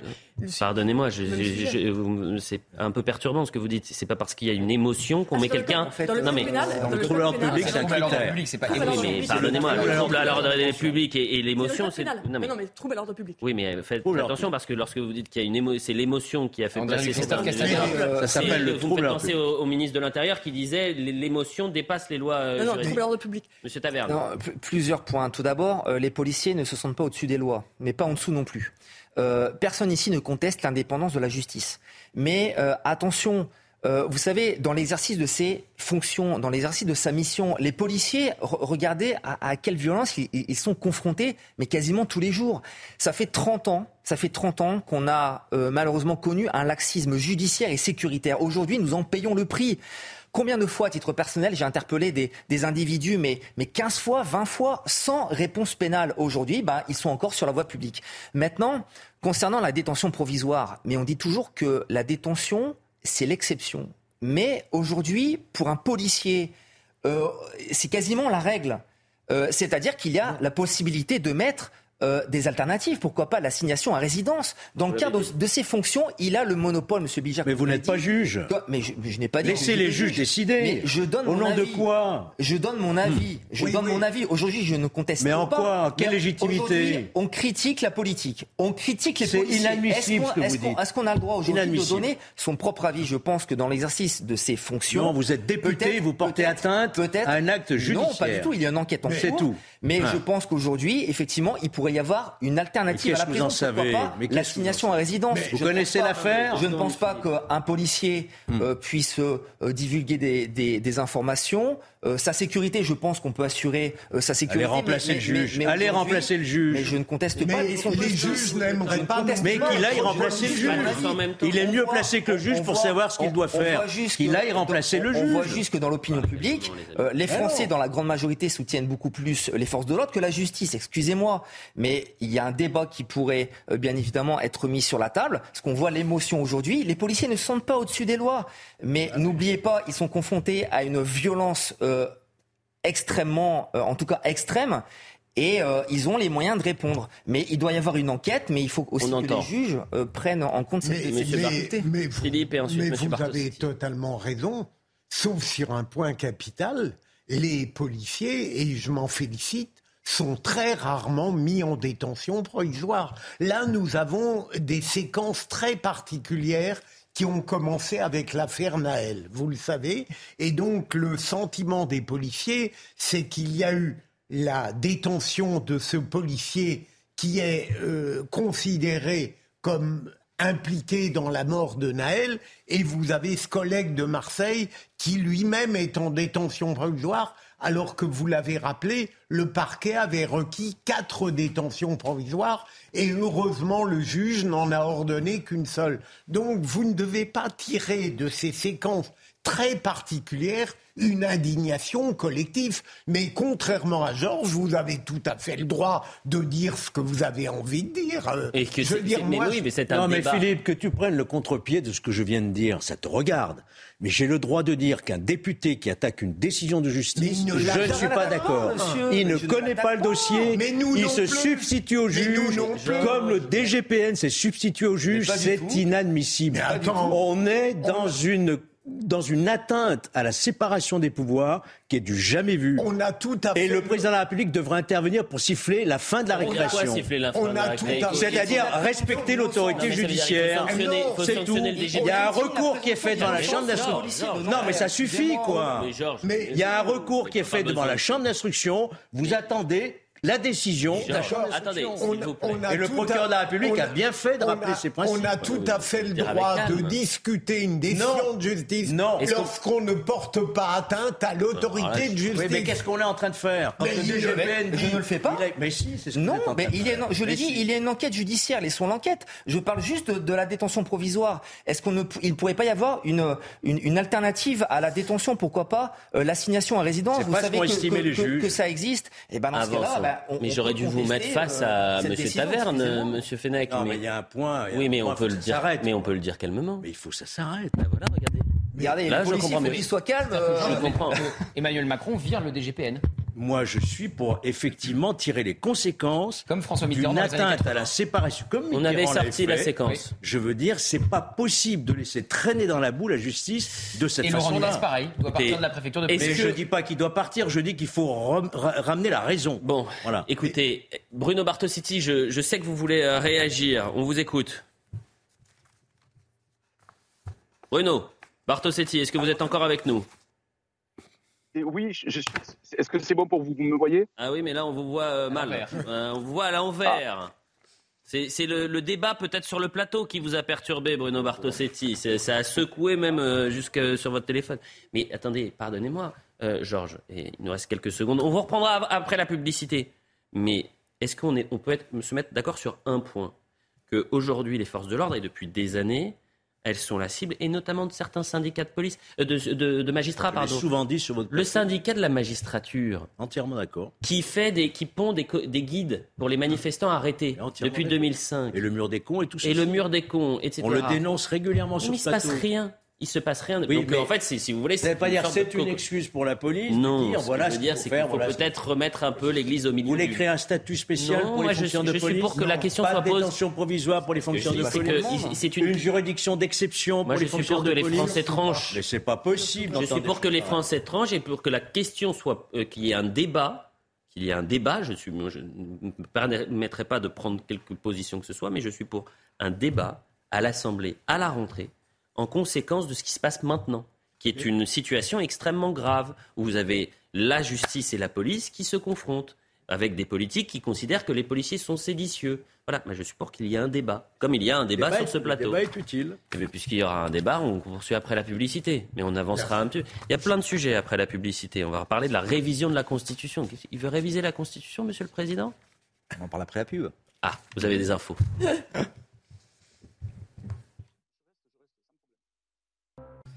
On poursuit l'heure des Pro 2, Anne de Guigné, Philippe Bilger, Georges Fenech, Gauthier Lebret, Michael Taverne, euh, qui est député du Rassemblement national du Nord, ancien policier, et Martin Garagnon, vice-président euh, Renaissance. Euh, on était juste avant la publicité en train de parler de ces tensions entre la police et la justice, cette fronde exemple, hein. des euh, policiers qui euh, se poursuit un peu partout sur le territoire.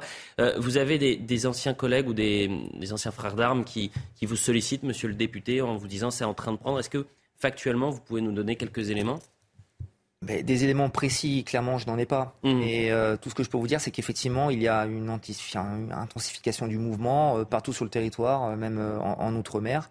Mais c'est véritablement le, un, ras-le-bol général, si vous voulez. Ça fait, ça fait déjà des années que les forces de l'ordre vivent une situation très difficile. une violence décomplexée, radicalisée euh, les émeutes, la réforme des retraites. Euh, beaucoup de policiers sont rappelés sur leur sur leur congé et euh, on voit qu'aujourd'hui, ben à partir du moment où ils utilisent un moyen létal ou alors un moyen dit intermédiaire, il y a une présomption de culpabilité comme on le dit depuis depuis le début. C'est-à-dire que à chaque fois c'est de la faute de la police. Il y a également une classe politique anti-flic. Je parle de l'extrême gauche. il y a également une classe médiatique qui fait l'enquête avant la justice. Euh, aujourd'hui, les policiers demandent simplement de la reconnaissance et surtout que les politiques et la justice reconnaissent la difficulté euh, du métier de policier, de gendarme, de policier municipal aujourd'hui qui est de plus en plus difficile. Oui. Euh, et écoutons à, ce propos Raphaël Ballan, la parole également de la justice, qui est président des procureurs de la République et qui appelle la police à l'exemplarité. On écoute. Pourquoi il y a une telle protection de nos forces de l'ordre en dehors même de la nécessité de les protéger physiquement. C'est parce que aussi, ils ont un devoir, comme les magistrats, comme toute autorité publique, ils ont un devoir d'exemplarité dans la fonction qu'ils exercent. Parce qu'ils sont les serviteurs de la loi, tout comme nous, et quelque part, ils incarnent même cette loi. D'où la nécessité absolue d'avoir un comportement exemplaire pour chacun d'entre nous. Et si certains parmi nous fautent, il est bien normal qu'ils rendent des comptes aussi à la justice. Bruno Bartosetti, on vous a retrouvé, euh, on avait du mal à vous joindre. Quand vous entendez Raphaël Ballan, vous lui répondez quoi? Voilà, écoutez, euh, ce qui est très important de retenir aujourd'hui, c'est que euh, l'unité GP Police ou même les syndicats de police euh, respectent la séparation des pouvoirs. Maintenant, on a le droit, on se donne le droit de commander des décisions judiciaires qui, bien souvent, sont prises par des magistrats qui ne connaissent même pas l'utilisation des armes. Alors, à un moment donné, on doit évoluer. Ça ne doit pas être un sujet tabou lorsqu'on dit aujourd'hui que euh, la décision prise à l'endroit d'un policier, lorsqu'on le met en détention provisoire, alors qu'il peut répondre de toute convocation judiciaire, il n'y a aucun sujet là-dessus. Je parle bien des policiers dans l'exercice de leur fonction. Ce sujet doit évoluer. Je martèle là-dessus.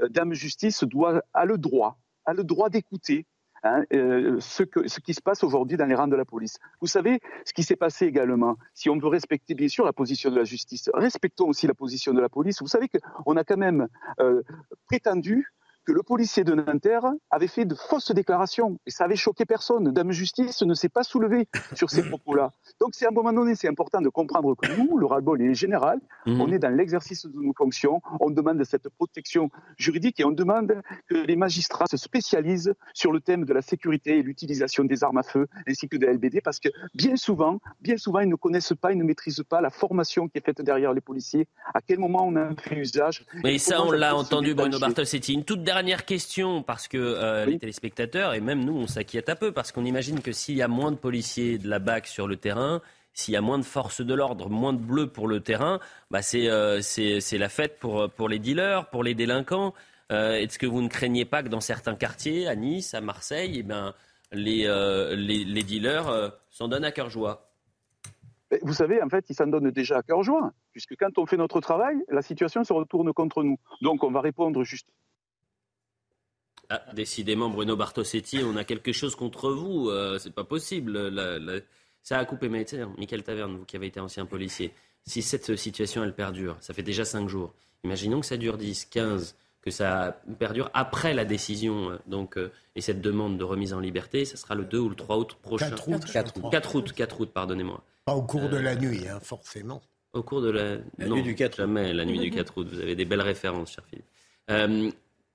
Est-ce que vous ne craignez pas que les délinquants, finalement, euh, aient gagné cette, cette bataille-là? Je ne pense pas que les délinquants aient gagné. C'est surtout, en fait, les Français qui perdent, tout simplement.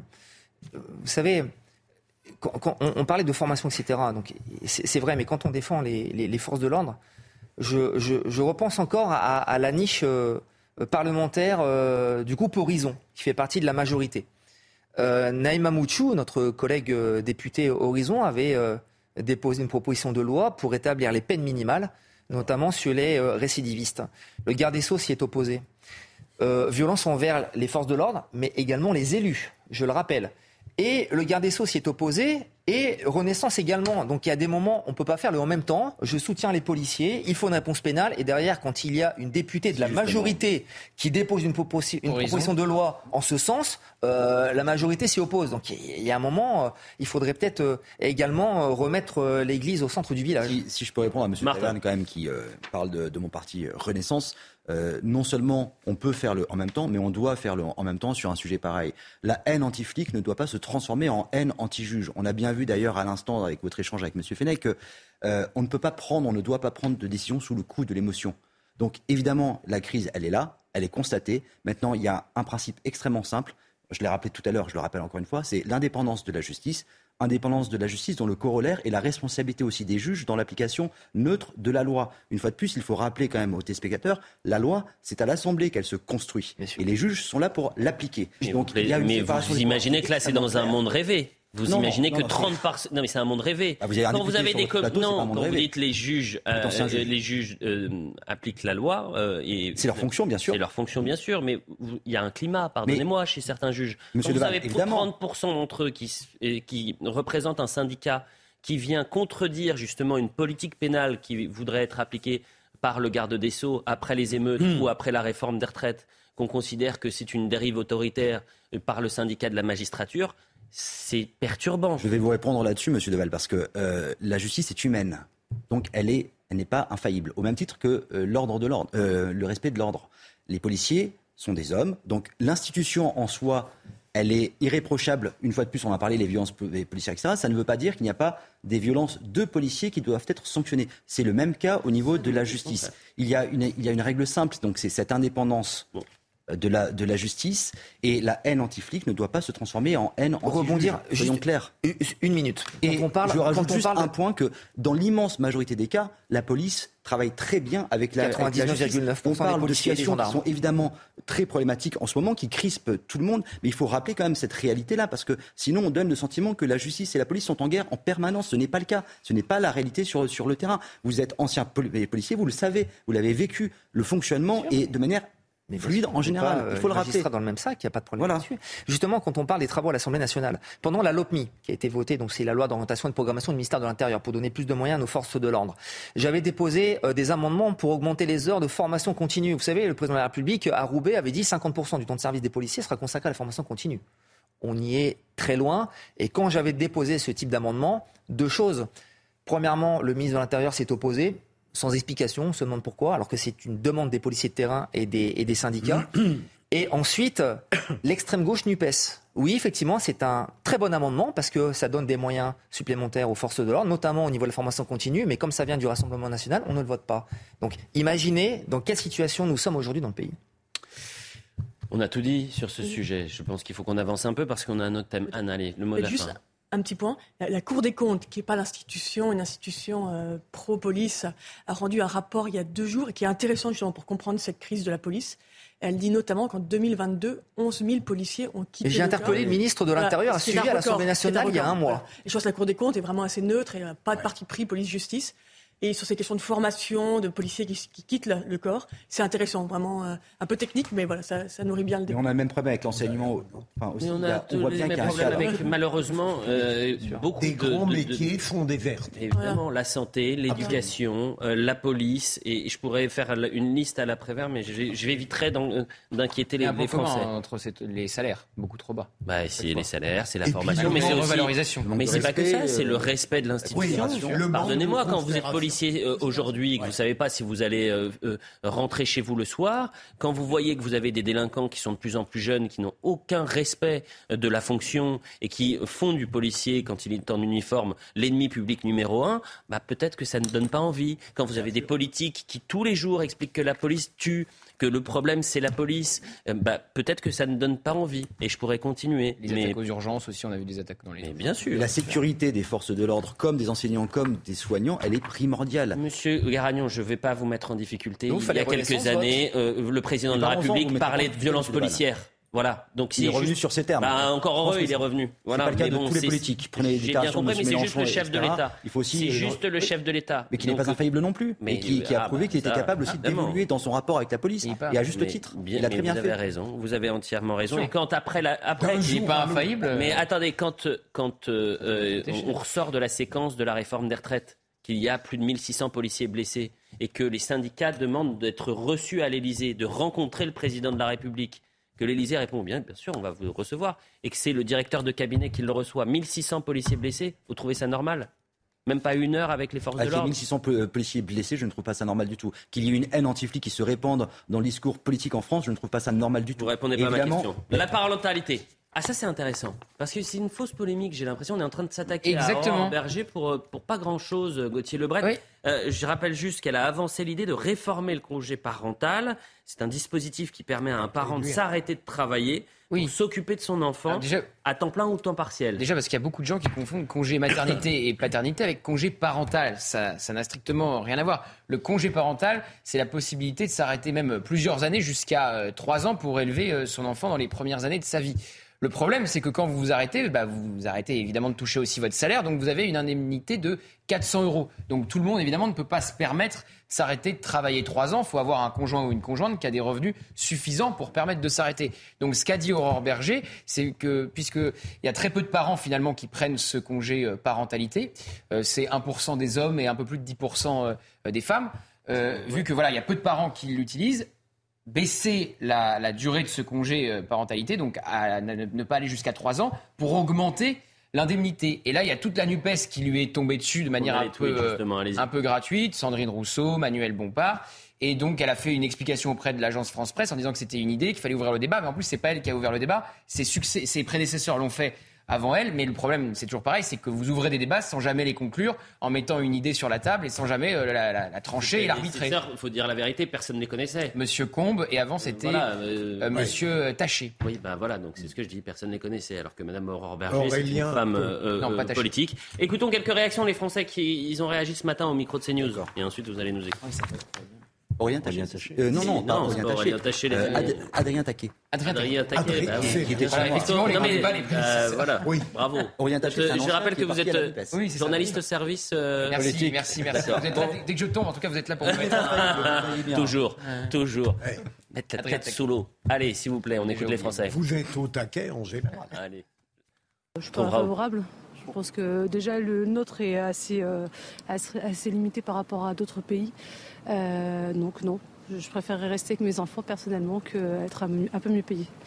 Un Garagnon, en un mot sur ce congé parental, est-ce qu'il faut le euh, réduire pour mieux euh, aider ces familles? Mais je crois que vous l'avez dit, c'est une mesure de bon sens et surtout de justice sociale. Les propos de Madame Berger ont été à nouveau très largement dénaturés par la NUPES. Vous avez cité des députés LFI, mais plus grave, moi j'ai vu un tweet de Boris Vallot, qui est le président du groupe PS à l'Assemblée, qui en gros a tweeté, j'ai plus les termes exacts, mais être payé moins, être payé plus pour voir moins ses enfants, est-ce que ça vous dit? C'est dénaturer les propos et la volonté de Madame Berger. La volonté de Madame Berger, c'est justement, vous l'avez dit, pour pouvoir prendre un congé parental, c'est environ 400 euros par mois, il faut avoir les moyens de le prendre sur la longue durée. Donc l'idée, c'est aussi de permettre à un plus grand nombre de pouvoir prendre ce congé tout en restant à la fois au contact avec le monde du travail, mais d'avoir aussi des moyens de subsistance. Donc c'est une mesure qui va dans le bon sens de justice sociale. Évidemment que euh, ça doit être discuté et euh, les propos de Madame Berger, on voit bien que ancienne présidente du groupe de, de Renaissance, elle est prise pour cible parce que politiquement elle euh, incarne quelque chose et donc on lui tombe dessus sans même lire euh, le fond de sa proposition. Mais c'est Voilà classique ce- des députés. Voilà ce qu'on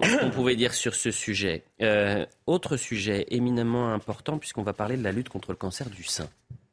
Et pourquoi on va en parler euh, ce matin? Parce que vous avez Caroline Receveur, qui est une influenceuse, qui a été mannequin, qui a euh, débuté dans la télé-réalité, mais qui a ensuite une grande carrière dans le mannequinat. Et elle a et entrepreneuse bien sûr. Et euh, elle a annoncé hier, à travers quelques vidéos sur les réseaux sociaux, qu'elle luttait contre le cancer du sein. Profitez, la vie est courte et imprévisible. On va découvrir les, les images. Une maladie qu'elle comptait d'abord garder secret. Euh, et euh, elle l'a annoncé, euh, elle a eu l'annonce il y a deux mois, avant de souffrir de cette solitude souhaitée. Cela me coupe finalement du reste du monde et rajoute un poids à mon quotidien. Elle a donc plusieurs de ses vidéos, on la voit en, larmes, le crâne rasé. elle est, son compagnon est au plus près d'elle et la soutient. Et sur les réseaux sociaux, elle a délivré quelques vidéos où elle explique ce, quotidien extrêmement lourd et ce combat contre le cancer. Et ce matin, je voulais qu'on puisse avoir quelques explications sur le cancer du sein. Et je remercie le docteur Daniel Zarka d'être en direct avec nous. Vous êtes président de l'Institut français du, du sein.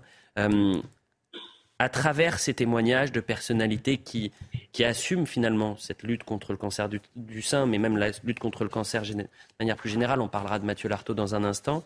Euh, Qu'est-ce qu'on peut dire aujourd'hui sur le cancer du sein? Combien de femmes sont touchées par ce cancer?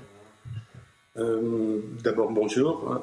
Aujourd'hui, en, France, c'est à peu près 50 à 55 000. On n'a pas les, chiffres exacts, mais c'est le, premier cancer euh, féminin et c'est la première cause euh, de mortalité en France, bien qu'on ait fait d'énormes progrès sur, sur ce sujet. Vous dites des progrès, et je pense que c'est ça aussi qu'il faut rappeler aujourd'hui.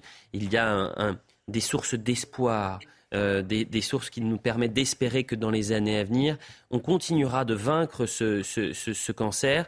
Euh, aujourd'hui, euh, quels sont les chiffres qui le témoignent? Alors, si vous voulez, il y, a, une baisse très nette de, la mortalité. malheureusement, il y a une, augmentation de, l'incidence, c'est-à-dire une augmentation du nombre de, de, cas, mais il y a une baisse de la mortalité et c'est essentiellement lié à deux phénomènes. Premier phénomène, c'est le, dépistage et il faut vraiment le rappeler. C'est très très important de, participer à, ces dépistages. Et puis c'est l'amélioration des, techniques médicales et, chirurgicales. Et ces deux dernières années, ça a été vraiment impressionnant avec euh, les immunothérapies et d'autres thérapies ciblées qui ont vraiment transformé le paysage. Euh, Caroline Receveur a, je crois, 34 ou 35 ans. Vous parliez de dépistage, de prévention. À quel âge il faut commencer euh, ces dépistages et cette prévention? Alors malheureusement, euh, pour Caroline Receveur, c'est c'est pas l'âge, hein. c'est des, tumeurs qui sont particulières chez les femmes jeunes. Le, dépistage, il doit commencer théoriquement, officiellement vers 50 ans. En réalité, quand il y a des, des facteurs de risque, vers 40 ans. Alors, les facteurs de risque, c'est essentiellement des, membres de la famille qui auraient eu des, cancers du sein ou des cancers euh, de l'ovaire. Donc elle, elle était en, dehors euh, du dépistage.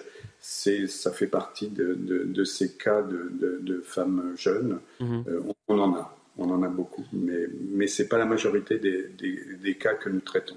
Il faut saluer le courage de Caroline Receveur parce que dans ce combat-là, souvent, eh bien, on, on préfère le garder pour soi. C'est ce qu'elle disait, euh, c'est-à-dire que depuis deux mois, elle le cachait en quelque sorte.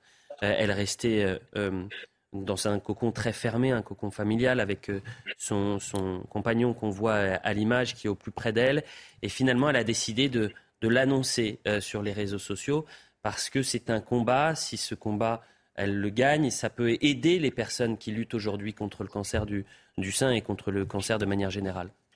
Oui, tout à fait. Hein. c'est très important finalement cette médiatisation d'un certain nombre de, cas, de, personnalités qui se sont montrées, qui ont expliqué ce qu'elles avaient, les traitements, la difficulté, mais aussi les, espoirs de, ces traitements, c'est très positif pour nous. Ça nous permet probablement de voir des gens plus tôt qui ont moins peur et qui arrivent chez nous avec plus, de plus grandes chances de, guérison. Donc pour nous, c'est très très euh, important que des personnes comme ça aient le courage de témoigner.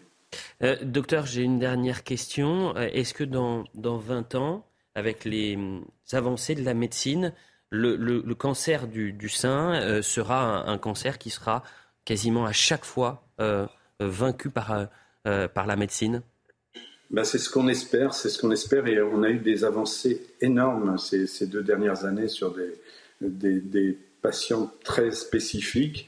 Et on espère en particulier avec euh, ce qu'on appelle la médecine prédictive, c'est-à-dire l'analyse des gènes et le fait d'adapter les traitements à chaque cas de façon différente et pas de traiter de, manière euh, univoque. On espère vraiment pouvoir arriver au bout. Et je pense que l'échelle que vous dites à 20 ans, qui nous aurait paru impossible euh, il y a même 10 ans, nous paraît maintenant raisonnable, oui. Il y a une journée mondiale hein, contre, euh, dans la lutte contre le cancer du sein. Est-ce qu'on peut rappeler la date, docteur? Bah, Ça sera, c'est octobre, toujours. Euh, toujours au mois d'octobre. Vous avez vu que j'ai fait un effort vestimentaire parce que le rose, c'est la, la couleur de. Alors je ne sais pas si ça me va très bien, mais en tous les cas, je crois que c'était important d'avoir cette couleur ce, ce, ce, mercredi pour, pour soutenir ce combat-là. Si ça peut aider Caroline, c'est parfait. Eh bien, écoutez, un grand merci. Évidemment, on apporte tout notre soutien à Caroline Receveur, à son compagnon. J'invite les téléspectateurs à aller voir sur les réseaux sociaux euh, ces petites vidéos parce que il y a au plus près de cette femme qui est en souffrance, il y a son compagnon qui la soutient et qui l'aide. Euh, je l'avais déjà fait hier, permettez-moi de le refaire et d'adresser un message de soutien également à Elodie Poyade, qui est journaliste à BFM Lyon, avec qui j'ai commencé à l'époque d'ITélé, qui a également travaillé un peu à CNews et qui est atteinte d'un cancer du sein. Donc, permettez-moi de, de, la saluer une, une nouvelle fois. Dans cette lutte contre le cancer, il y a des images d'espoir, il y a des images de bravoure. Et euh, il nous reste quelques instants. Je voulais qu'on parle également de Mathieu Lartaud, journaliste à France Télévisions. C'est la voix du rugby, c'est la voix du, du, 15 de France ces dernières années. Il a poursuivi sa, sa rééducation après avoir été amputé de la jambe droite après un cancer du genou. Et il a confirmé qu'il couvrira donc la Coupe du Monde de rugby à la rentrée. Et donc ça, c'est vraiment un message positif, c'est un message d'espoir. Il sera donc à la rentrée commentateur pour euh, le mondial. Euh, il y a la séquence, regardez, euh, on le voit commencer sa, rééducation. Lui aussi a eu l'envie, le, le besoin de, de témoigner et de raconter son combat. Voilà ce qu'il dit, c'est quasiment acté. Il y a des choses à régler au niveau de la médecine du travail, mais je serai présent. Déjà, je serai là et debout au match d'ouverture du 15 de France face à la Nouvelle-Zélande, puis à commencer des matchs. On verra où euh, ça, euh, on en sera, mais j'irai au stade en marchant ou alors avec des béquilles ou en fauteuil. Témoignage très fort, euh, pas grand-chose à, à, dire si ce n'est bravo et, et de saluer. Belle leçon de vie. Voilà, ce sont des leçons de vie. Ce sont des leçons de vie et c'est important d'en parler dans cette actualité aussi lourde, d'avoir des messages d'espoir. Les Jeux Olympiques, c'est dans un an. Vous avez hâte? Vous avez vu, là, pour changer de sujet et terminer sur cette image, alors certains ont dit la flamme olympique, c'est pas la flamme olympique. La torche. C'est la torche olympique. Le design est quand même pas mal. trop belle. Ah, vous la trouvez belle? Oui. oui. Écoutez, par rapport à tant d'autres exemples, je trouve que là, pour une fois, ça n'est pas trop laid. Ah bah.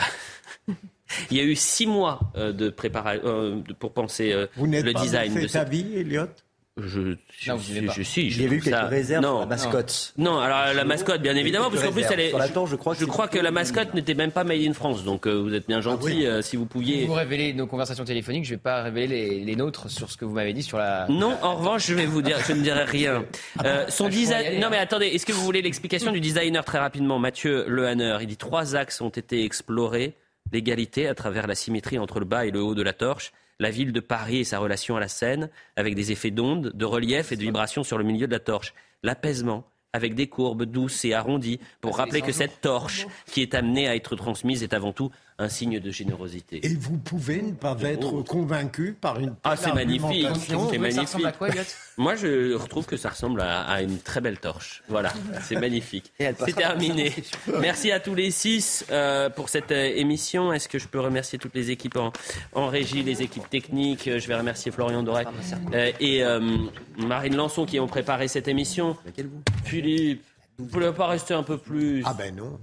Mais les téléspectateurs, ils veulent que vous restiez. Bah, vous ne partez pas en vacances. C'était une émission passionnante. Oui, mais bon, bah, moi, les téléspectateurs, ils... bah oui, bah, vous partez pas en vacances, c'est décidé. Ah, voilà, vous restez sur ce plateau. Je vais vous mettre une petite tente. Merci à tous les six. Georges Fenech, merci d'être avec nous à chaque, euh, chaque jour. L'info se poursuit sur CNews. À ce soir.